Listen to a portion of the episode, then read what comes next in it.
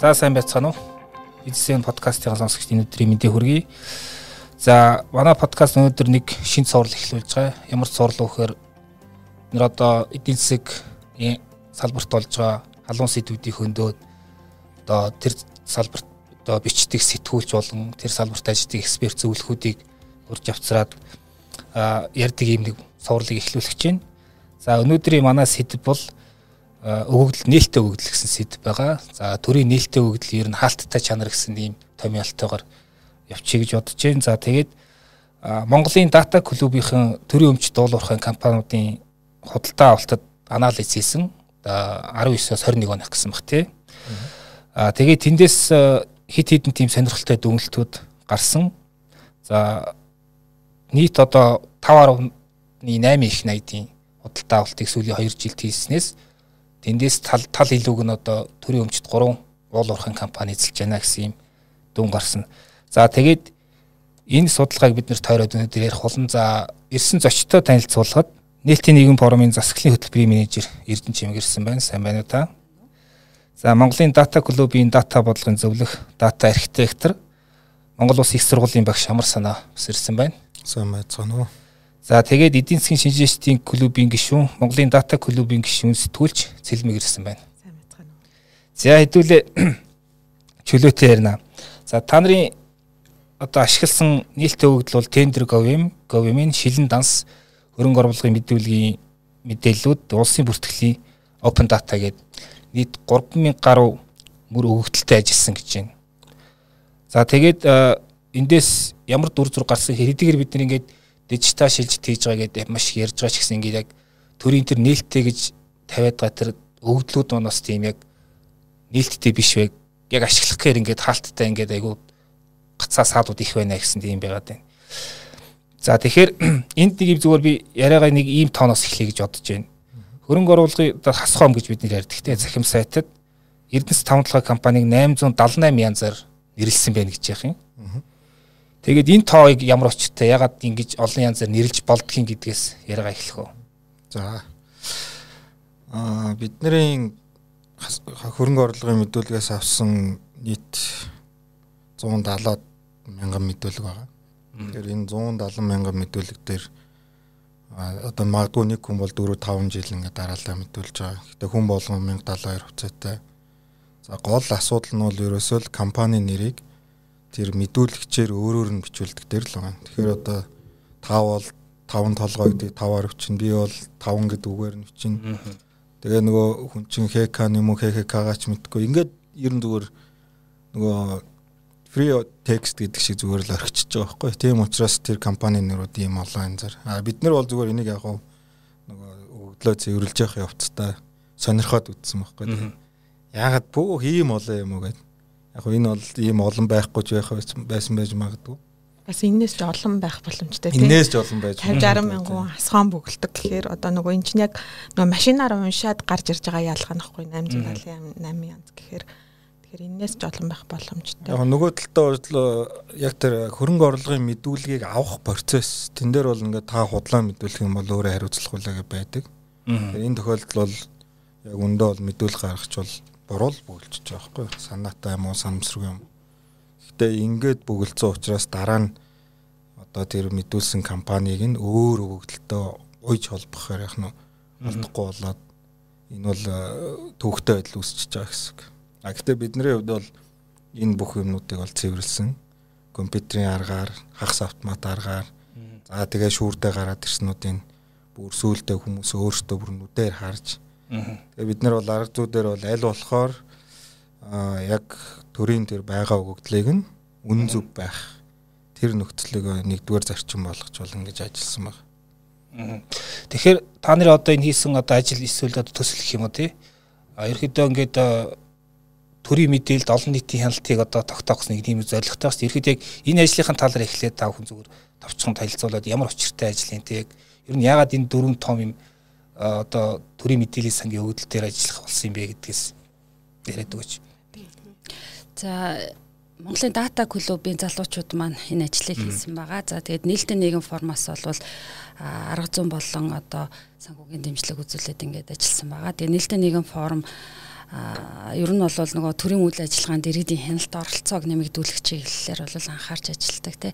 Тэгээ ялангуяа иргэдийн хяналт оролцоо хаана илүү яригдах вэ гэхлээр нөгөө бидний нийтинг гэж ярьдаг нийтийн өмчийн ашиглал зарцуулалтын юм дээр бол аягүй харагдана. А нөгөө талаараа байгалийн баялаг гэдэг бол одоо нөгөө төрийн нийтийн өмчийн хамгийн ингээ гол хэсэг байгаа. Тэгээд худалдан авах үйл ажиллагааны анализаас харсан ч гэсэн магадгүй төрийн худалдан авалтанд томоохон жин эзэлт нь бол уул уурхайн салбарын худалдан төрийн өмчт компаниуд худалдааны худалдаа авалт байж байгаа. За нээлттэй нэгэн форумын хувьд бол энэ уулуурхайн салбарт засаглалыг сайжруулах ажлынхаа хүрээнд төрийн өмчит компаниудын мэдээллийг ил тодорхойлох чиглэлээр сүүлийн үед бас нэлээд их анхаарч ажиллаж байгаа байхгүй.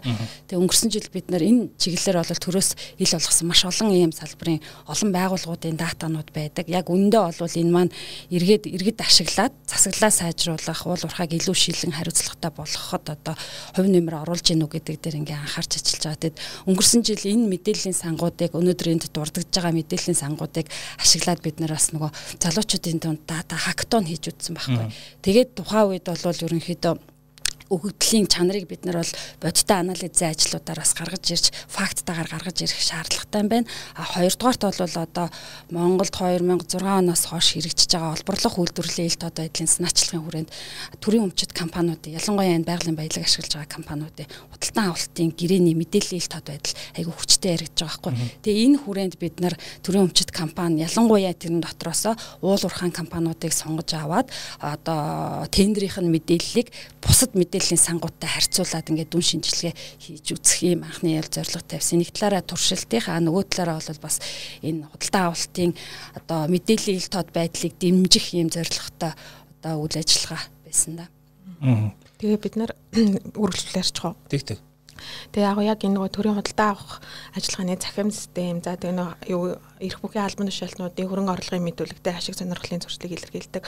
Тэгээ шилэн данс а улсын бүртгэлийн сангийн улсын бүртгэлэргийн газрын нөгөө хуулийн этгээдийн мэдээлэл сан энэ дөрвийг ингээ нөгөө нэгтгэж байгаа маань өөр айгүй шинэлэг төр одоо сүүлийн 10 гаруй жил ингээд шилэн бол нээлттэй олыг өгдөл цуглуулъя гэж ярьдаг боловч яг эдрийг ингээ нийлүүлээд том дүр зургийг гаргаж байгаагаар яг энэ удаагийн ажил маанаас айгүй том юм ялгаатай болсон. Тэгээ бид нар бол нийтдээ баг 300 мянга гаруй мөр тийм өгдөл дээр манай дата шинжээчдээс ажиллаад Тэгээ яг 2019 оны 1 сараас 2021 оны 6 сар хүртэлхтэй 2.5 жилийн хугацаанд одоо татвар төлөлтөөр хамгийн өндөр төрийн өмчт 3 компани, уул уурхайн компани яг худалдаа авалт дээр нь л ажилласан. Тэгээд нийтдээ бол 5.8 их 80 төгрөгийн худалдаа авалт энэ бол ингээ гарч ирсэн. 2.5 жилийн хугацаанд энийг одоо хэр зэрэг тоо вэ гэдээ харахаар одоо 2022 оны төсөвдөр жишээ нь Монгол улсын нийт хөрөнгө оруулалттай төсвийн хөрөнгө оруулалт 2.2 их 80 байгаа. Засгийн газрын нөгөө гадаад төлхөөр төлбөр 3 их 80 байгаа. Тэгэхээр энэ хоёрыг нийлүүлснээс их хэмжээний мөнгө энэ ч яригдчихэж байгаа болохоор яалтчгүй энэ бас айгүй тийм чухал сэдв байгаад байгаа байхгүй юу? Тий.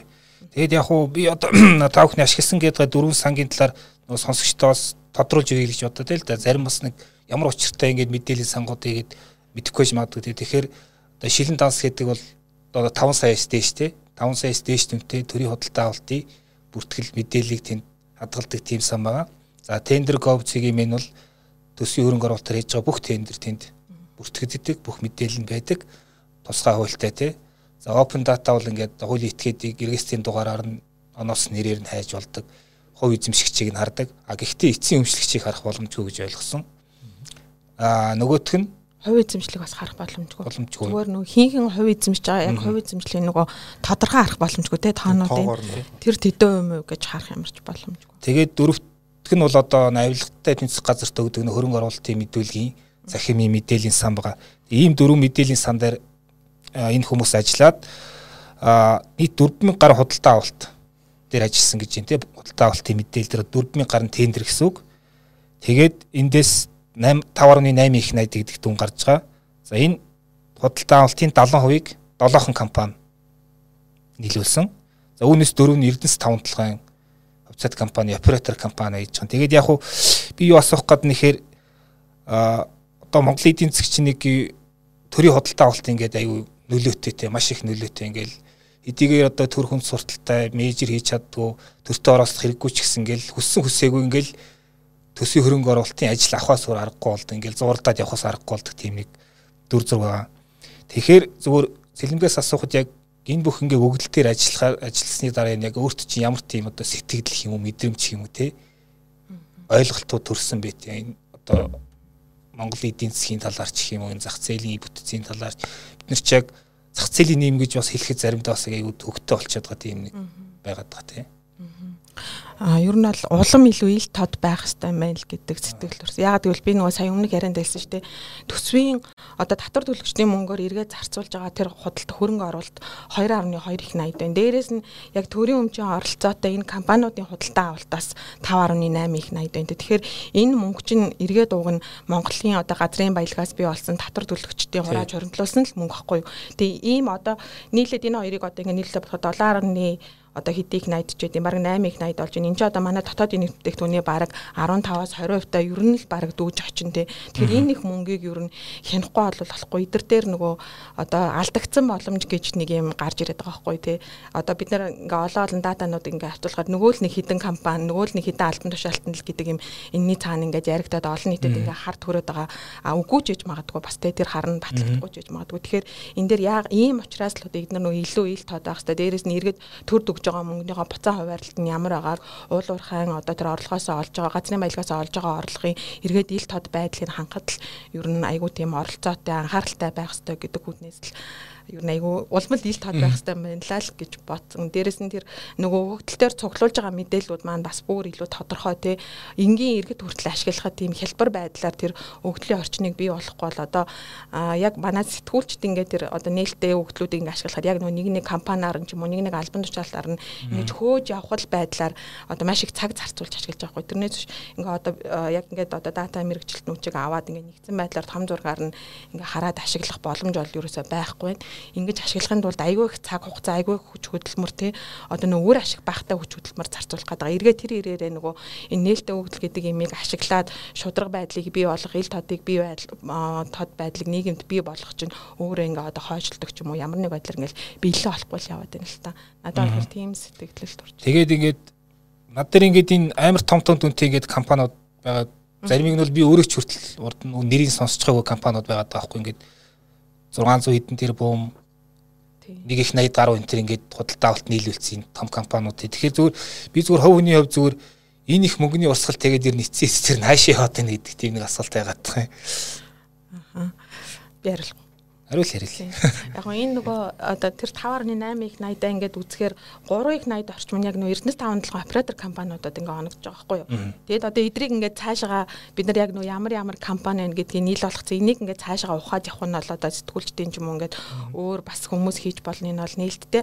Аа тэгтээ нөгөө талаар бас нэг сайн тал нь харагдаж байгаа нь одоо энэ өмнө нь бол 5 толгой операторыг бол гадаадын хөрөнгө оруулалттай компаниуд ингээ бүрдүүлдэг гэсэн. Тэгэхээр тэр бол гадагшаал үр ашиг нь очиж байгаа. Тэгээ одоо л яг дотгошоо шингэж ин гэхдээ ямар арга замаар шингэж ин яаж ин гэдгийг бас дахиад ухах хэрэгтэй л ах л та. Тийм. Би бол тэгээ уул уурхай үйл ажиллагаа чи өөрөө айгүй онцлог штэ томоохон компаниуд бол ингээ маш олон нөхцөлийг харгалзаж байгаа үйл ажиллагаа явуулна те тухайн ордын газар зүйн нөхцөл байдал, уул геологийн нөхцөл байдал, тэгээд байгаль орчны асуудал, орон нутгийн иргэдийн асуудал гэдээ маш олон юмны ингээ зааг дээр үйл ажиллагаа явуулдаг. Тэгээд энэ бүх шаардлагыг чинь хангахын тулд яг тухайн салбартаа хамгийн одоо шилдэг байгаа олон улсын технологиг ашиглаж байгаа арга барилын эзэмшсэн хүний нөөц техник бүх юмны хувьд ингээ тэр шаардлагыг хангаж чадах оператор компанийг ажилуулахаас өөр аргагүй болдог. Ер нь бол нөгөө томоохон компаниуд уул уурхаан компаниуд ялангуяа оператор ажилуулах нь бол айгүй нийтлэг штэ. Тэгээд оператор гэдэг чинь одоо уулын ажил хийж байгаа компани гэдэг бол тухайн компани үндсэн үйл ажиллагааг нь хийж байгаа байхгүй. Одоо Эрдэнэс 5 толгой компани үйл ажиллагааг 100% гэд үзэх юм бол бараг 70% нь тэр яг нүрсээ гаргаж ирж байгаа те тэр боловсруулж байгаа угааж байгаа тэр үндсэн үйл ажиллагаа тэр үндсэн үйл ажиллагааг хийж байгаа компаниудын гэрээний үнийн дүн тэр тэргүү том байхаас бол аргагүй. Тэгээ тэр бол оператор компаниуд бол олон дахин солигдохгүй. Тэгээ тийм учраас нөгөө энэ оператор гурван том компанийн гэрээний үнийн дүн ихчин эзэлжээж магадгүй бол надад харагдаж байгаа. Гэхдээ энэ бол нөгөө нэг заавал буруу гэж байгаа зүйл биш. Энэний ард заавал авилга байгаа гэсэн үг биш. А ерөнхийдөө уулуурхаан салбарт ийм том мөнгө эргэлддэг. А ийм учраас нөгөө эн чинь өөрөө тэгээд эргэлдэж байгаа мөнгө нөгөө хүн болгонд хамаатай бидний нийтийн анхаарал тавьж явах хэвээр баялаг учраас энэ нөгөө нэг худалдан авалт болон энэ мэдээлэл нь ил тод байх хэвээр бид нэр харж явах хэвээр шүү гэдэг үднээс бид нэр энэ ажлыг хийсэн. Тэгэхээр нөгөө нэг оператораас босод төрлийн үйл ажиллагааг ярих уу? Яри яри. Босод төрлийн нь ярьсан арай илүү оновчтой шиг санагдаад байна. Одоо тэр нөгөө бензин шатгуун нийлүүлж байгаа ч гэдэг юм уу? Хөдөлмөрийн аюулгүй байдал эрүүл ахуйн хэрэгсэлтэй. Тэд нар нь бол эргээд өөрөө нөгөө босод төрлийн бизнесүүдэд бас ийм том зах зээл боломж байгаа гэдгийг бас харуулж байгаа байхгүй юу? Ер нь. Тэгээ угаас том төслүүч ингээ нөгөө худалдаа авалтаараа ингээд бусад компани ингээд дэмжиж явцдаг нэг тийм яваад одоо жишээ нь оюутлогын ингээл бас датаг нэмэл үзэл бас сонирхолтой дүр зур гарч ирэх. Тэгээд надаас одоо та бүр та хэд бол ингээд Эрдэнэ төлөвлөр Эрдэс тавталгаа Монгол Рос Сэтмэд гэсэн гурван компани датан дээр ажилласан тий. А 19-с 21 онд 50 сая төгрөгөөс дээш үнийн дүнтэй тендер худалдаа авалт одоо түрүү нийлсэн тэр нийлээ 5.8 их нэд болж байгаа. За үүнээс 440 гаруй тэрбум төгрөгийн тендер нь одоо нөгөө нэг хөрөнгө оруулгын мэдүүлэгт мэдүүлгөө өгдөг нөхдөдтэй холбогдож гин гэсэн тийм тоо байна те. Тэгэд энэ дээр ингээд харагдчихайл л одоо энэ камерт харагдсан нөгөө юу хамгийн том тойрог нь нөгөө улсын хурлын гишүүн гэсэн тийм тойрог байна те. Тэгэл газрын дарга одоо юу гэдгийг татвар улсын байцыг чинтергээд ийм албан тушаалтнуудтай холбоотой компаниудын хийсэн хөдөлთა авалтуудын мэдээлэл ингээд холбогдоод орж ирсэн. Тэгэхээр энэ дээр бас одоо яг ямар дүгнэлтүүд гарсан бэ? Ер нь яг энэ албан тушаалтны хөрөнгө оруулалтын мэдүүлэлттэй холбож ингээд одоо дүн шинжилгээ хийхэд. Сая нөгөө нэг 12 сарын 9-нд төлөө нөгөө авилгатай тэмцэх үндэсний форум 12 сарын 9-нд болсон тий. Тэр бол бас айгүй том хэмжээний форум байсан. Тэгээд тэр дээр яг манай энэ хоомын бөмбөлгийг бас ишилсэн нь бас бидний хувьд бас айгүй тийм ажлынхаа үр дүн богино хугацаанд харах нэг том одоо олзуургаштай тийм үйл явдал байсан. А тэгвэл яг ингээд том дүнгээр наваад үзэхээр энэ бол одоо 5.8 их 80-ийн 400 тэрбум гэхэр ч одоо нэг нэг хувьд нь ч хүрэхгүй ийм баг дүн байгаад байгаа хгүй. Тэгээд энийг бол яг нөгөө Twitter орчинд бол айгүй улс төржүүлээд явцсан байсан. Тийм тэгээд Тэгээ цаашаа юу ярих байна. Хамгийн гол нь нөгөө тим дүнгээр ингэж харагдаж байгаа болохоос яг ингэ тэгэж том юм шиг ингэж харагдаж байгаа болохоос нийт үнийн дүндээ эзлэх юу нь болвол жин нь болвол айгүй бага байгаад байгаа. Гэхдээ тэгээ тэр 400 тэрбум дотроо хийх юм байна вэ гэхээр ялцчгүй л одоо энэ бөмбөлгөний хол хэмжээгээр яваад байна л та. Тэгээ надад бол бас яг идрийг гасхомыг хийж хаад бид нартаас айгүй их эргэлзээтэй юмнууд айгүй их төрчихсөн. Одоо ингээд ялцчгүй ингээд энэ компаниуд дээрээс ингээд анхаарал татаад нэг 2 3 компани гараад ирсэн байхгүй юу. Тэгээ тэр нь болохоор нэг л тийм одоо албан тушаалтантай холбогдсон. Тэгээ тэр нь бол дунд чатныхч биш бүр ингээд дундаас доод түвшний албан тушаалтан. Тэгээ нөгөө компаниуд энэ улсын бүртгэлийнхаа мэдээллийг ингээд хараад үзэхээр тэр албан тушаалтан бол тэр одоо улсын бүртгэлийн мэдээллийн санд бүртгэгдээгүй тэр компани хувь эзэмшил биш. Тэнгүүд яагаад ингээд холбогдоод энэ нөхөр нөгөө гэр бүлийнхаа хүний ч юм уу те одоо бизнес хамааралтай бизнес бол тэрийг бич гэдэг одоо тийм шалгуур бий юм лээ асуам дээр тэгээ тэрийг бүгэлснөөрөө ингээд шууд холбогдоод гараад ирж байгаа болохоос биш. Яг одоо тэр албан шалаараа нөлөөлөө тэр уулуурхайн компаниас худалдаа авалт хийгээд ч гэдэг юм уу тийм юм одоо ерөөсөө биш. Энэ чинь бол яг үнэн шударгаараа бизнес хийгээ явж байгаа хүмүүс зөндөө л байгаад байгаа. Тий гэр бүлийнх нь хүн юм トゥ найз нөхдийнх нь юм уу тэр хамаарал бүх итгээдүүдийнх нь. Тэгэхээр энийг бас ялгаж салгаж ойлгоосой л гэж бодлоо. Тийм. Энэ бөмбөлөг дотор бол хамгийн худалдаа авалт нь шатхуунтай холбогдож шүү дээ ирэхэд тий. Тийм худалдаа авалт бол нэг талаас нөгөө нэг шудраг нээлттэй явагдах хэвээр а нөгөө талаас албан тушаалтан харах юм бол төр дүндэр албан тушаал нийтийн албан тушаал эрхэлж байгаа хүмүүс бол өөрийнхөө өөртөө болон өөрийнхөө хамаарал бүхий итгээдэд дагуу байдал олохгүй байх хэвээр гэд. Яг энэ хоёрын зааг дээр ярих юм бол худалдан авах үйл ажиллагаанд төрийн албан хаагчид одоо энэ хасгаан бөглөдөг албан хаагчид оролцоо ямар байна гэдгийг л бол харуулж байгаа. А гэхдээ одоо юу гэдэг аль нэг компани аль нэг одоо албан тушаалтантай холбоотой байна гэдг нь бол энд бол заавал шудраг бус юм явагдсан авилга ашиг сонирхлын төрчил байна гэсэн хэрэг биш. А зүгээр ийм эрсдэл байж болох учраас энэ тендерийн мэдээлэлт чинь бүтэн одоо нөгөө нэг деталаараа ил тод байх хэвээр хасгоомын мэдээлэлч ил тод байх хэвээр энэ дээр нөгөө нэг сэтгүүлчид болон ерэн сурвалжлах сэтгүүлчид одоо иргэдтэй а одоо анхаарал хяналт тавьж явах ёстой гэдэг үүднээс энэ ажил нэгдүгээр бидний хийсэн нөгөө энэ ажлын зорилго нь бол ийм байсан. Энэ бөмбөлөгч гэсэн бас энийг харуулж байгаа бах. Магадгүй энэс хойш бол нөгөө нэг а иргэдийн маань төрийн одоо худалдаа авах үйл ажиллагааг сонирхох энэ датануудыг орж ашиглаж харах заавал бүгдийг биш юм байлаа гэхэд одоо өөрийнхөө орон нутагт явуулж байгаа гол компаниудынхаа тендер ментрийг харах сонирхол нэмэгдэх нэмэгдэх байх гэж бодож байгаа. Тэгээд бас нөгөө хасгаамыг нэг хүмүүс харахаар нь авилгатай тэмцэх газрынх болохоор ялцчгүй айгүй авилгач ингээ баг шууд автоматар тэгж ойлгоод ингээд бас нөгөө нийгмийн зүгээс юм эсэргүүцэл тулгараад байгаа хгүй. Тэгэхээр эргээд нөгөө түрүүний тэр 2 3 компанитай холбогдсон жишээн дээрээс харахад бас яг энэ өгөгдлийн санг бас илүү сайжруулах хэрэгтэй бас байгаад байгаа хгүй. Улсын бүртгэлийн мэдээллийн сантай шууд холбоо байдлаар харуулдаг ч юм уу те шууд тийм хамааралтай биш гэдгийг бас харуулахгүй бол те энэний цаан чинь бас төрийн айгүй олон албаагч 48 мянган албаагч дээрх ашиг нэр төр тим юм явж байгаа болохоор ер нь айгүй болгоомжтой хандах хэрэгтэй. Тэгээ тэр өгөгдөл гэдэг дээр би ямарсаа зөвлөхөөс асуумаар л да. Төрийн нээлттэй өгөгдөл гэж ер нь яг зарчмын үед яг ямар байх хэвтэй те ер нь төр өгөгдлөө яаж бүртгэх хэвтэй. Тэгээд энэ дөрвөн одоо мэдээллийн сан дээр ер нь ямар дутагдлууд байгаад байна те энэ дээр та яг ямар дүгэлт хийсэн бэ? Аа ер нь одоо 21-р зуунд бол өгөгдөл бол өөрөө баялаг болчихсон. Энэ бол материал. Одоо энэ бол түүхийд. Тэгээд энийг ашиглаад маш их юм хийж болно. Элдод байдлаа сайжруулах дээр ашиглаж болж байна. Эдийн засгт шинэ бүтээгдэхүүн үйлчилгээ ялангуяа стартап компаниуд зөвхөн IT-ийн компани биш өөр одоо зөвлөх үйлчилгээ үзүүлдэг бизнесийн анализ хийдэг ийм компаниуд бизнес тө бизнес харилцааны компаниуд үүсэх. Тэр энэ өөрөө бол маш том хүч баг. А нөгөө талаас өгөгдөл хаана их байгаа юм? Төрд байна. Энэ өгөгдөл хэний мөнгөөр бүтсэн? Төрийн мөнгөөр татвар төлөгч. Тэгвэл тэгвэл одоо олон улсад бол юу гэж юм хэр энэ ард түмний өмч учраас энэ одоо баялагийг ард түмэнд гаргаж тавья. Тэгээд бүгдээрээ шудраг өрсөлдөөнийг бий болгоё. Тэгээд энэ дээр одоо шинэ бүтээгдэхүүн ялангуяа жижиг дунд бизнесүүд энэ гарааны компаниудад бол илүү энэ өгөгдлүүд дээр ингээ янз бүрийн хийгээд байгаа юм. Магадгүй нэг 4 5 хүнтэй гэхдээ нэг хиймэл оюуны нэг алгоритм тооцоол хийх юм чадaltaй хүмүүс хэрүү энэ өгөгдөл нь үнэхээр сайн бөгөөд хүрэлцээтэй байх юм бол энэ дэр чинь цоо шин юм хийж бүрэн боломжтой. Тэгээ өнөөдөр Европын холбоо бол яг энэ үзэл баримтлалаар өөрсдийнхөө тэр нээлттэй өгөгдлийн болон нийтийн мэдээллийн тухай хуулиа бол батлаад ингээд дөнгөж одоо 19 оны 7 сараас яг ингээ хэрэгжүүлэхээр ингээ эхэлсэн байж байгаа. Тэгээд эдгээр олон улсууд яаж байгаа гэхээр нээлттэй өгөгдөл бол ард түмний өмчин байна. За тэгээд энэ өгөгдөл нь тэр анхдагч шин чанараараа бол шууд нээлттэй байх хэрэгтэй гэдэг тийм үзэл баримтлалаар явж. А тэгээ яг хаалттай гэдэгт бол юм байна. Жишээлбэл улсын онц чухал объект батлаа хамгаалах үндэсний аюулгүй байд нөлөөлөх эдгээр угаасаа төрийн нууцаараа хамгаалалттай байдаг. Эндээс бусад юмнуудыг аль болохоор яг нэг хүн одоо манай нөгөө нэг мэдээлэл ил тод байдал мэдээлэл авах эрхийн тухай хууль дээр хүн хүсвэл өгж болдог. Хүсэхгүй бол тэрийг заавал төрийн байгуул гарах одоо үүрэггүй. А энд болохоор нөгөө тендер хүний нөөц үйл ажиллагааны төлөвлөгөө гэсэн нэг дөрвөн залт байгаа шүү дээ. Тэрийг нөгөө ил тод байдал шилэн ил тод байдал гэдэг цэс нэмэл бүгдээрээ вебсайтн дээр оруулаад тэрийг бол тэр хуулиар бол бүгд хийх үүрэгтэй.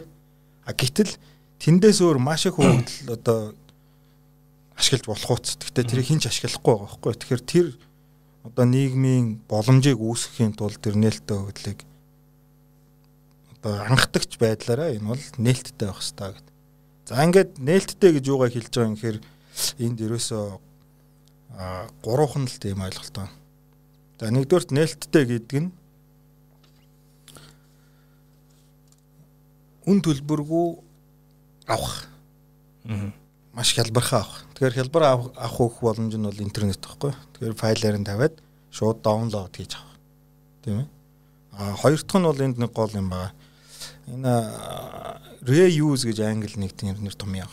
Reuse гэдэг нь бол дахин ашиглах гэж байгаа юм шиг боловч яг үнэн хэрэгтэй энэ бол өөр зорилгоор ашиглаж болно гэж.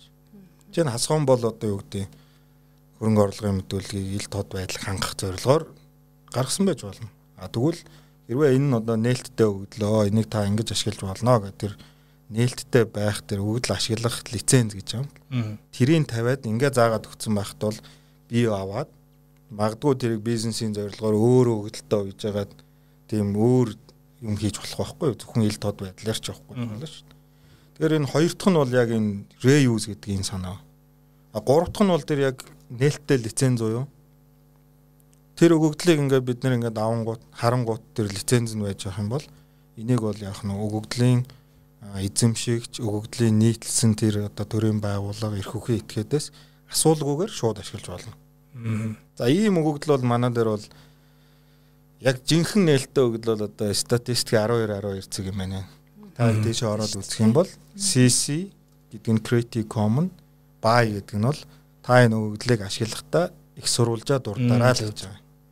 За ингээд дөрөвдөх нь бол ерөөсөө л нээлттэй өгөгдөл ямар ч зорилгоор ашиглаж болдог, шууд авч болдог, хялбархан татж болдог гэж байгаа юм бол дөрөвдөх э, зарчим нь бол ерөөсөө энэ э, нээлттэй өгөгдлийг ашигын зорилгоор ашиглаж болно. Одоо зарим газрууд лицензээ тавина. Та энэ бол нээлттэй. Гэхдээ бол та non commercial буюу ашигын бус зорилгоор л ашиглаарай. Аа. Тэгвэл нээлттэй өгөгдөлдөр бол тэрийг нь дэмжиж өгдөг. Та юу ч хийж бол энийг ашиглаа. Тэр одоо яг л ийм л байна л да. Одоо энэ одоо ингээд орчинд бол энэ дөрвөн мэдээллийн сан дээр ажиллахад ер нь ямар хут тийм нийтлэг дутагдууд байна одоо яриач тийм мэдээлэл ингэж оруулах яа гэмдэ ч юм. Одоо одоо ердөөсөө юм байхгүй. Хэдүүлээ маш энгийнээр төсөөлөө те. Сая тэр 870 хэдэн нэрийг яагаад бид нэр бичүүлээд авчваа 21 он гэд. Тийм үстэй. Гү тэрийг анханаас нь зүгээр л улсын бүртгэл одоо би ингээд хамаарал өхөө компани оруулах гэдэг гисэн чинь компани нэр ингээ бичгээр буруу бичих юм бол тэр нь гарч ирдэг. Эсвэл дөхүүлээ тэр улсын бүртгэлээс л гараад ирэх хэрэгтэй байхгүй. За ингээд энийг бол улсын бүртгэлдээ уяал хийч тэ. Ингийн бол энэ бол өгөгдлийн чанар нь сайжирч байгаа.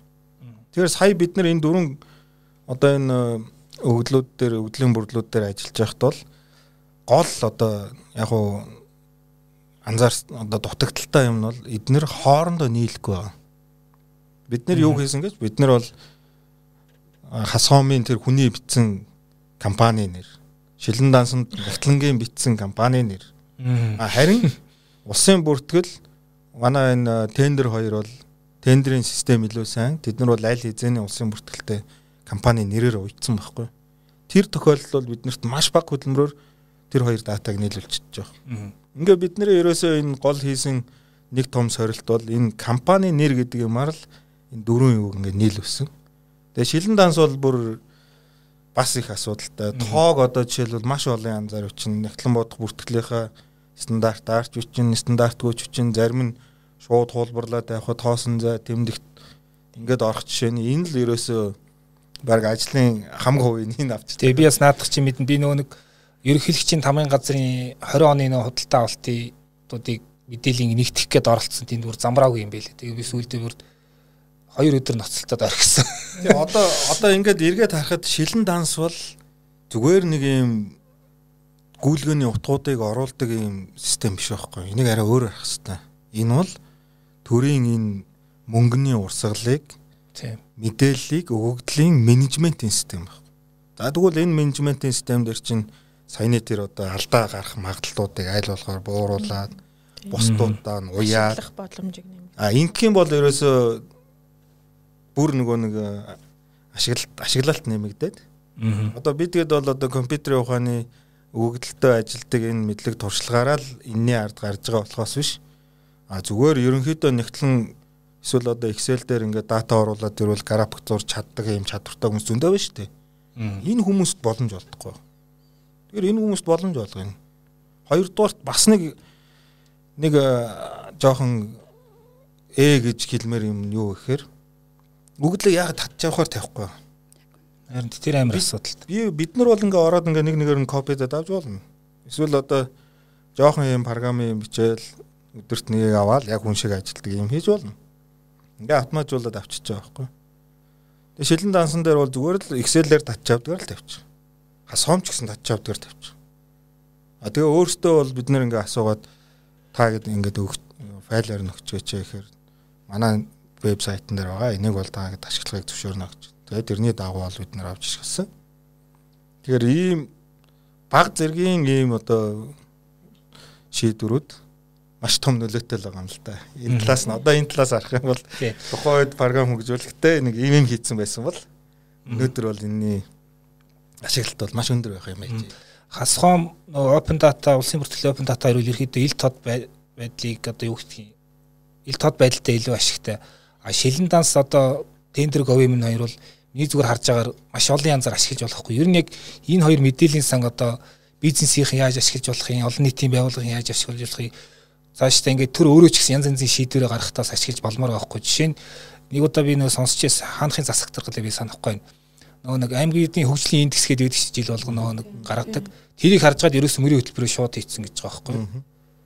Ягаад тиймэрхүү байдлаар ингээд ийм том өгдлүүд ашиглаж болдгоо бол гэж би айгуу гайхдаг.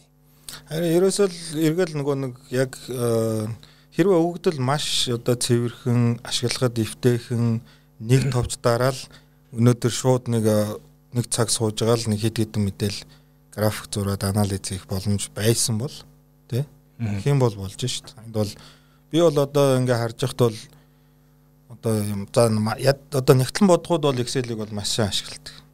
Тэгээ өөр одоо янз бүрийн зөвхөн IT гэлтгүүн бусад бүх мэрэгжлийн хүмүүс сүүлийн үед бол data analytics, BI, business intelligence төлөвүүдийг ашиглаад манай хувийн хөвшилд бол энэ бол яг тэр бизнесийн зарчмаар нь шаардлагаар ингээ хөгжиж байгаа. Тэгэхээр тэднэрт энэ өгөгдөл эвтэйгэн цэвэрхэн байх юм бол тэр бизнесийн байгууллага өөрсдийнх нь шийдвэр сайжрна. Магадгүй төр хамтран ажиллах, шин санаачлах хэлж болно. Төр өөрөө мэдгүй ч болно. А та хэдийн гаргасан өгөгдөл дээр ингүүл зүйтэй байна. Энэ дээр нь ингэж гэх юм уу. Тэгэхээр энэ бол нээлттэй өгөгдлийн төр хувийн хөвшлийн хамтын ажиллагааг дэмжих маш том хөшөөрөг. Ил тод байдал нэг нь нөгөөх нь бол энэ төр хувийн хөвшлийн хамтын ажил. А гурав дахь нь бол нээлттэй өгдөл дээр сая одоо ингээд дөрвөн сан хэрвээ нийлцсэн байсан бол яах вэ гэдэг. Тэгэх юм бол эн чинь ерөөсөө төрийн өөрийнх нь үйл ажиллагаа үр дүнтэй болж эхэлж байгаа шүү дээ. Заавал өнөөдөр төрийн байгууллага цаас өгж нөгөө байгууллагаасаа мэдээлэл авах ямар хэрэгтэй. Тэр Excel-ийн датагийн датагийн татаад авчих. Тэгээ өөрөө шууд графика зураа хар. Ингээл болоод. Заавал албан бичиг хүчээл тэгээ нөгөөдүүл нь гаргаж өгөн ингээ 14 хоног болно. Магадгүй зарим тохиолдолд нөгөөдүүл бид нар юу асууж байгаа гэхээр та нар тийм нэгдсэн тоогоо өгөөч гэж асуудаг шүү дээ. Тэр тоо хэд байна вэ? А гэтэл өгөгдөл дээр ч юм бол ингээ бүх юм задаргаагаар явж байгаа байхгүй. Би ганц тоолол авах юмыг тэр хүнээр өөрөөр нь тоолуулж аваад байгаа байхгүй. Тэгэхээр чин нөгөө хүндээ ч гэсэн ингээд ачаал өгж байгаа шүү дээ. Жохон ч гэсэн. Ингээ төр хувийн хөвшлийн хамтын ажиллагаа төрийн өөрийнх нь дотоод үйл ажиллагаа юм үр дүнтэй болох төрийн үйл ажиллагааны үр дүн гэ ярихад нөгөө олборлох үйлдвэрлэлийн ил тод байдлын санаачлах чи одоо 2006 оноос хэрэгжиж байгаа. Тэг жил болгон аягүй нарийн детальчилсан мэдээлэлтэй уул уурхайн салбарын бүх одоо мэдээллийг агуулсан ийм тайлангууд гаргадаг. Тэр тайлангуудын мэдээлэл цахим системд бас байж байгаа. Энийг ингээ харах юм бол 15 6 жилийн түүхтэй маш их хэмжээний мэдээллийн сан тэнд бий болсон байгаа байхгүй. А тэгтэл энэ тайлан болон мэдээллийн сангуудыг уулуурхаан салбарын бодлого шийдвэрийг гаргахад тэр өөрөө огт ашиглахгүй байна. Зүгээр энэ дээр одоо сүүлийн үед яригдчихэж байгаа нэг жишээ гэдэг юм бол уулуурхаан салбарын ингээд нийт одоо улсын төсөв төвлөрүүлж байгаа орлогыг ингээ харах юм бол а тэрний 90%ийг 10 том компани одоо бүрдүүлдэг. А гэтэл бид нар одоо нөгөө тусгай зөвшөөрлөгээ ярих юм бол нийтдээ нэг 3000 орчим. За тэрнээс илүү их мөнгө төвлөрүүлдэг ашиглалтын компаниуд гэхэд гэх юм бол нэг 1000 орчим тусгай зөвшөөрөл байгаа байхгүй. А гэтэл бид нар 10 компаниасаа төсөв төлрүүлж байгаа орлогын 90%-ийг авчиж байгаа юм бол одоо үлдсэн тэр 999 одоо 990 компани одоо одоо оруулж байгаа эдийн засгийн өр өгөж талаас юу юм гэдгийг бид нар харж ээж уулуурхаан салбарын бодлогыг бол бас тодорхойлох хэрэгтэй байхгүй. Одоо өшөө нэмээд бахан олон жижигхэн ашиглалтын тусгай зөвшөөрлүүд өгөх үү аль эсвэл томоохон ордуудаа илүү үр дүнтэй ашиглаад илүү их мөнгө олоод тэгсэн мөртлөө байгаль нийгмийн хувьд бол сөргөнөл арай багтаагаар илүү хариуцлагатайгаар явах уу гэдэг халахмыг өнөөдөр бид нэр хийх болцсон байхгүй. Тэгэхээр юу гэж хэлэх гээд байна вэ гэхээр төр бол маш их мэдээллүүд байгаа. Ялангуяа манай эдийн засгийн гол салбар болсон уулуурхаан салбарын бодлогыг тодорхойлоход хангалттай мэдээлэл тэнд байгаа. Энэ юусоо ашиглагддггүй, энэ тайлан улсын хурлд очтггүй, засгийн газарт очтггүй, улсын төсөв баталгад ч юм уу ерөөсөө авч хилцдэггүй юм байгаа да. Бид бүхний эцсийн зорилго ч одоо за эргэн хүний хувьд бол миний төлж байгаа татвар нийгмийн татхлын тэрээр нь яаж зарцуулагдаад байгаа тэр хаашаа урсаад байгаа гэдэг л байгаа шүү дээ. Компаниуд хувьд ялгаагүй татвар одоо бидний мөнгө хаашаа урсаад байгаа. Тэгэхээр ер нь тийм боломж ер нь ойрын үед гарах болов яг одоо зүгээр тэр одоо мөнгөө татврыг татвар төлөгч мөнгөө хянах одоо яг тийм бодит боломж ирнэ. Тэр боломж бол ерөөсөө л энэ нээлттэй өгөгдлийн хууль. Тэгээд энэ нээлттэй өгөгдлийн экосистемыг Монгол улс хийх ёстой. Өөрөөр хэлбэл энэ дээр одоо ингэж л байгаа л да. Төр ингээд маш гоё өгөгдөл ингээд нийтлээд байхад хинч ашиглахгүй бол яах вэ? Магадгүй тэр хүмүүс мэдгүй байна. А эсвэл чадах жоохон сул байж магадгүй. Тэгэхээр тэднэрт чиглэсэн бодлого тэгээ нөгөө иргэний нийгэм одоо энэ төрийн бус байгууллагуудын оролцоо энэ дээр маш чухал. Тэгэхээр тэр хүмүүст өгөгдлөөр ингэж хангаж өгөх ингээд Энийг одоо экосистемийг хөгжүүлэхийн тулд нээлттэй өгдлөө хөгжүүлэхэд бас санхүүжилт хэрэгтэй. Маш олон талын юм тогтолцоогоор нь олон улсууд ингээ хөгжөд. Тэгээ одоо яг сая өөрөө асууж ийн миний мөнгө хаашаа явсан бэ гэдэг ийм сайт бол 2013 онд жишээ нь англичууд хийжсэн. Таны мөнгөний чинь тэд тэд тэдэн центний энэ батлан хамгаалахын тийшээ ийшээ яг ингэж ин та цалингаа оруул оруулангууд ингээ харуулдаг те.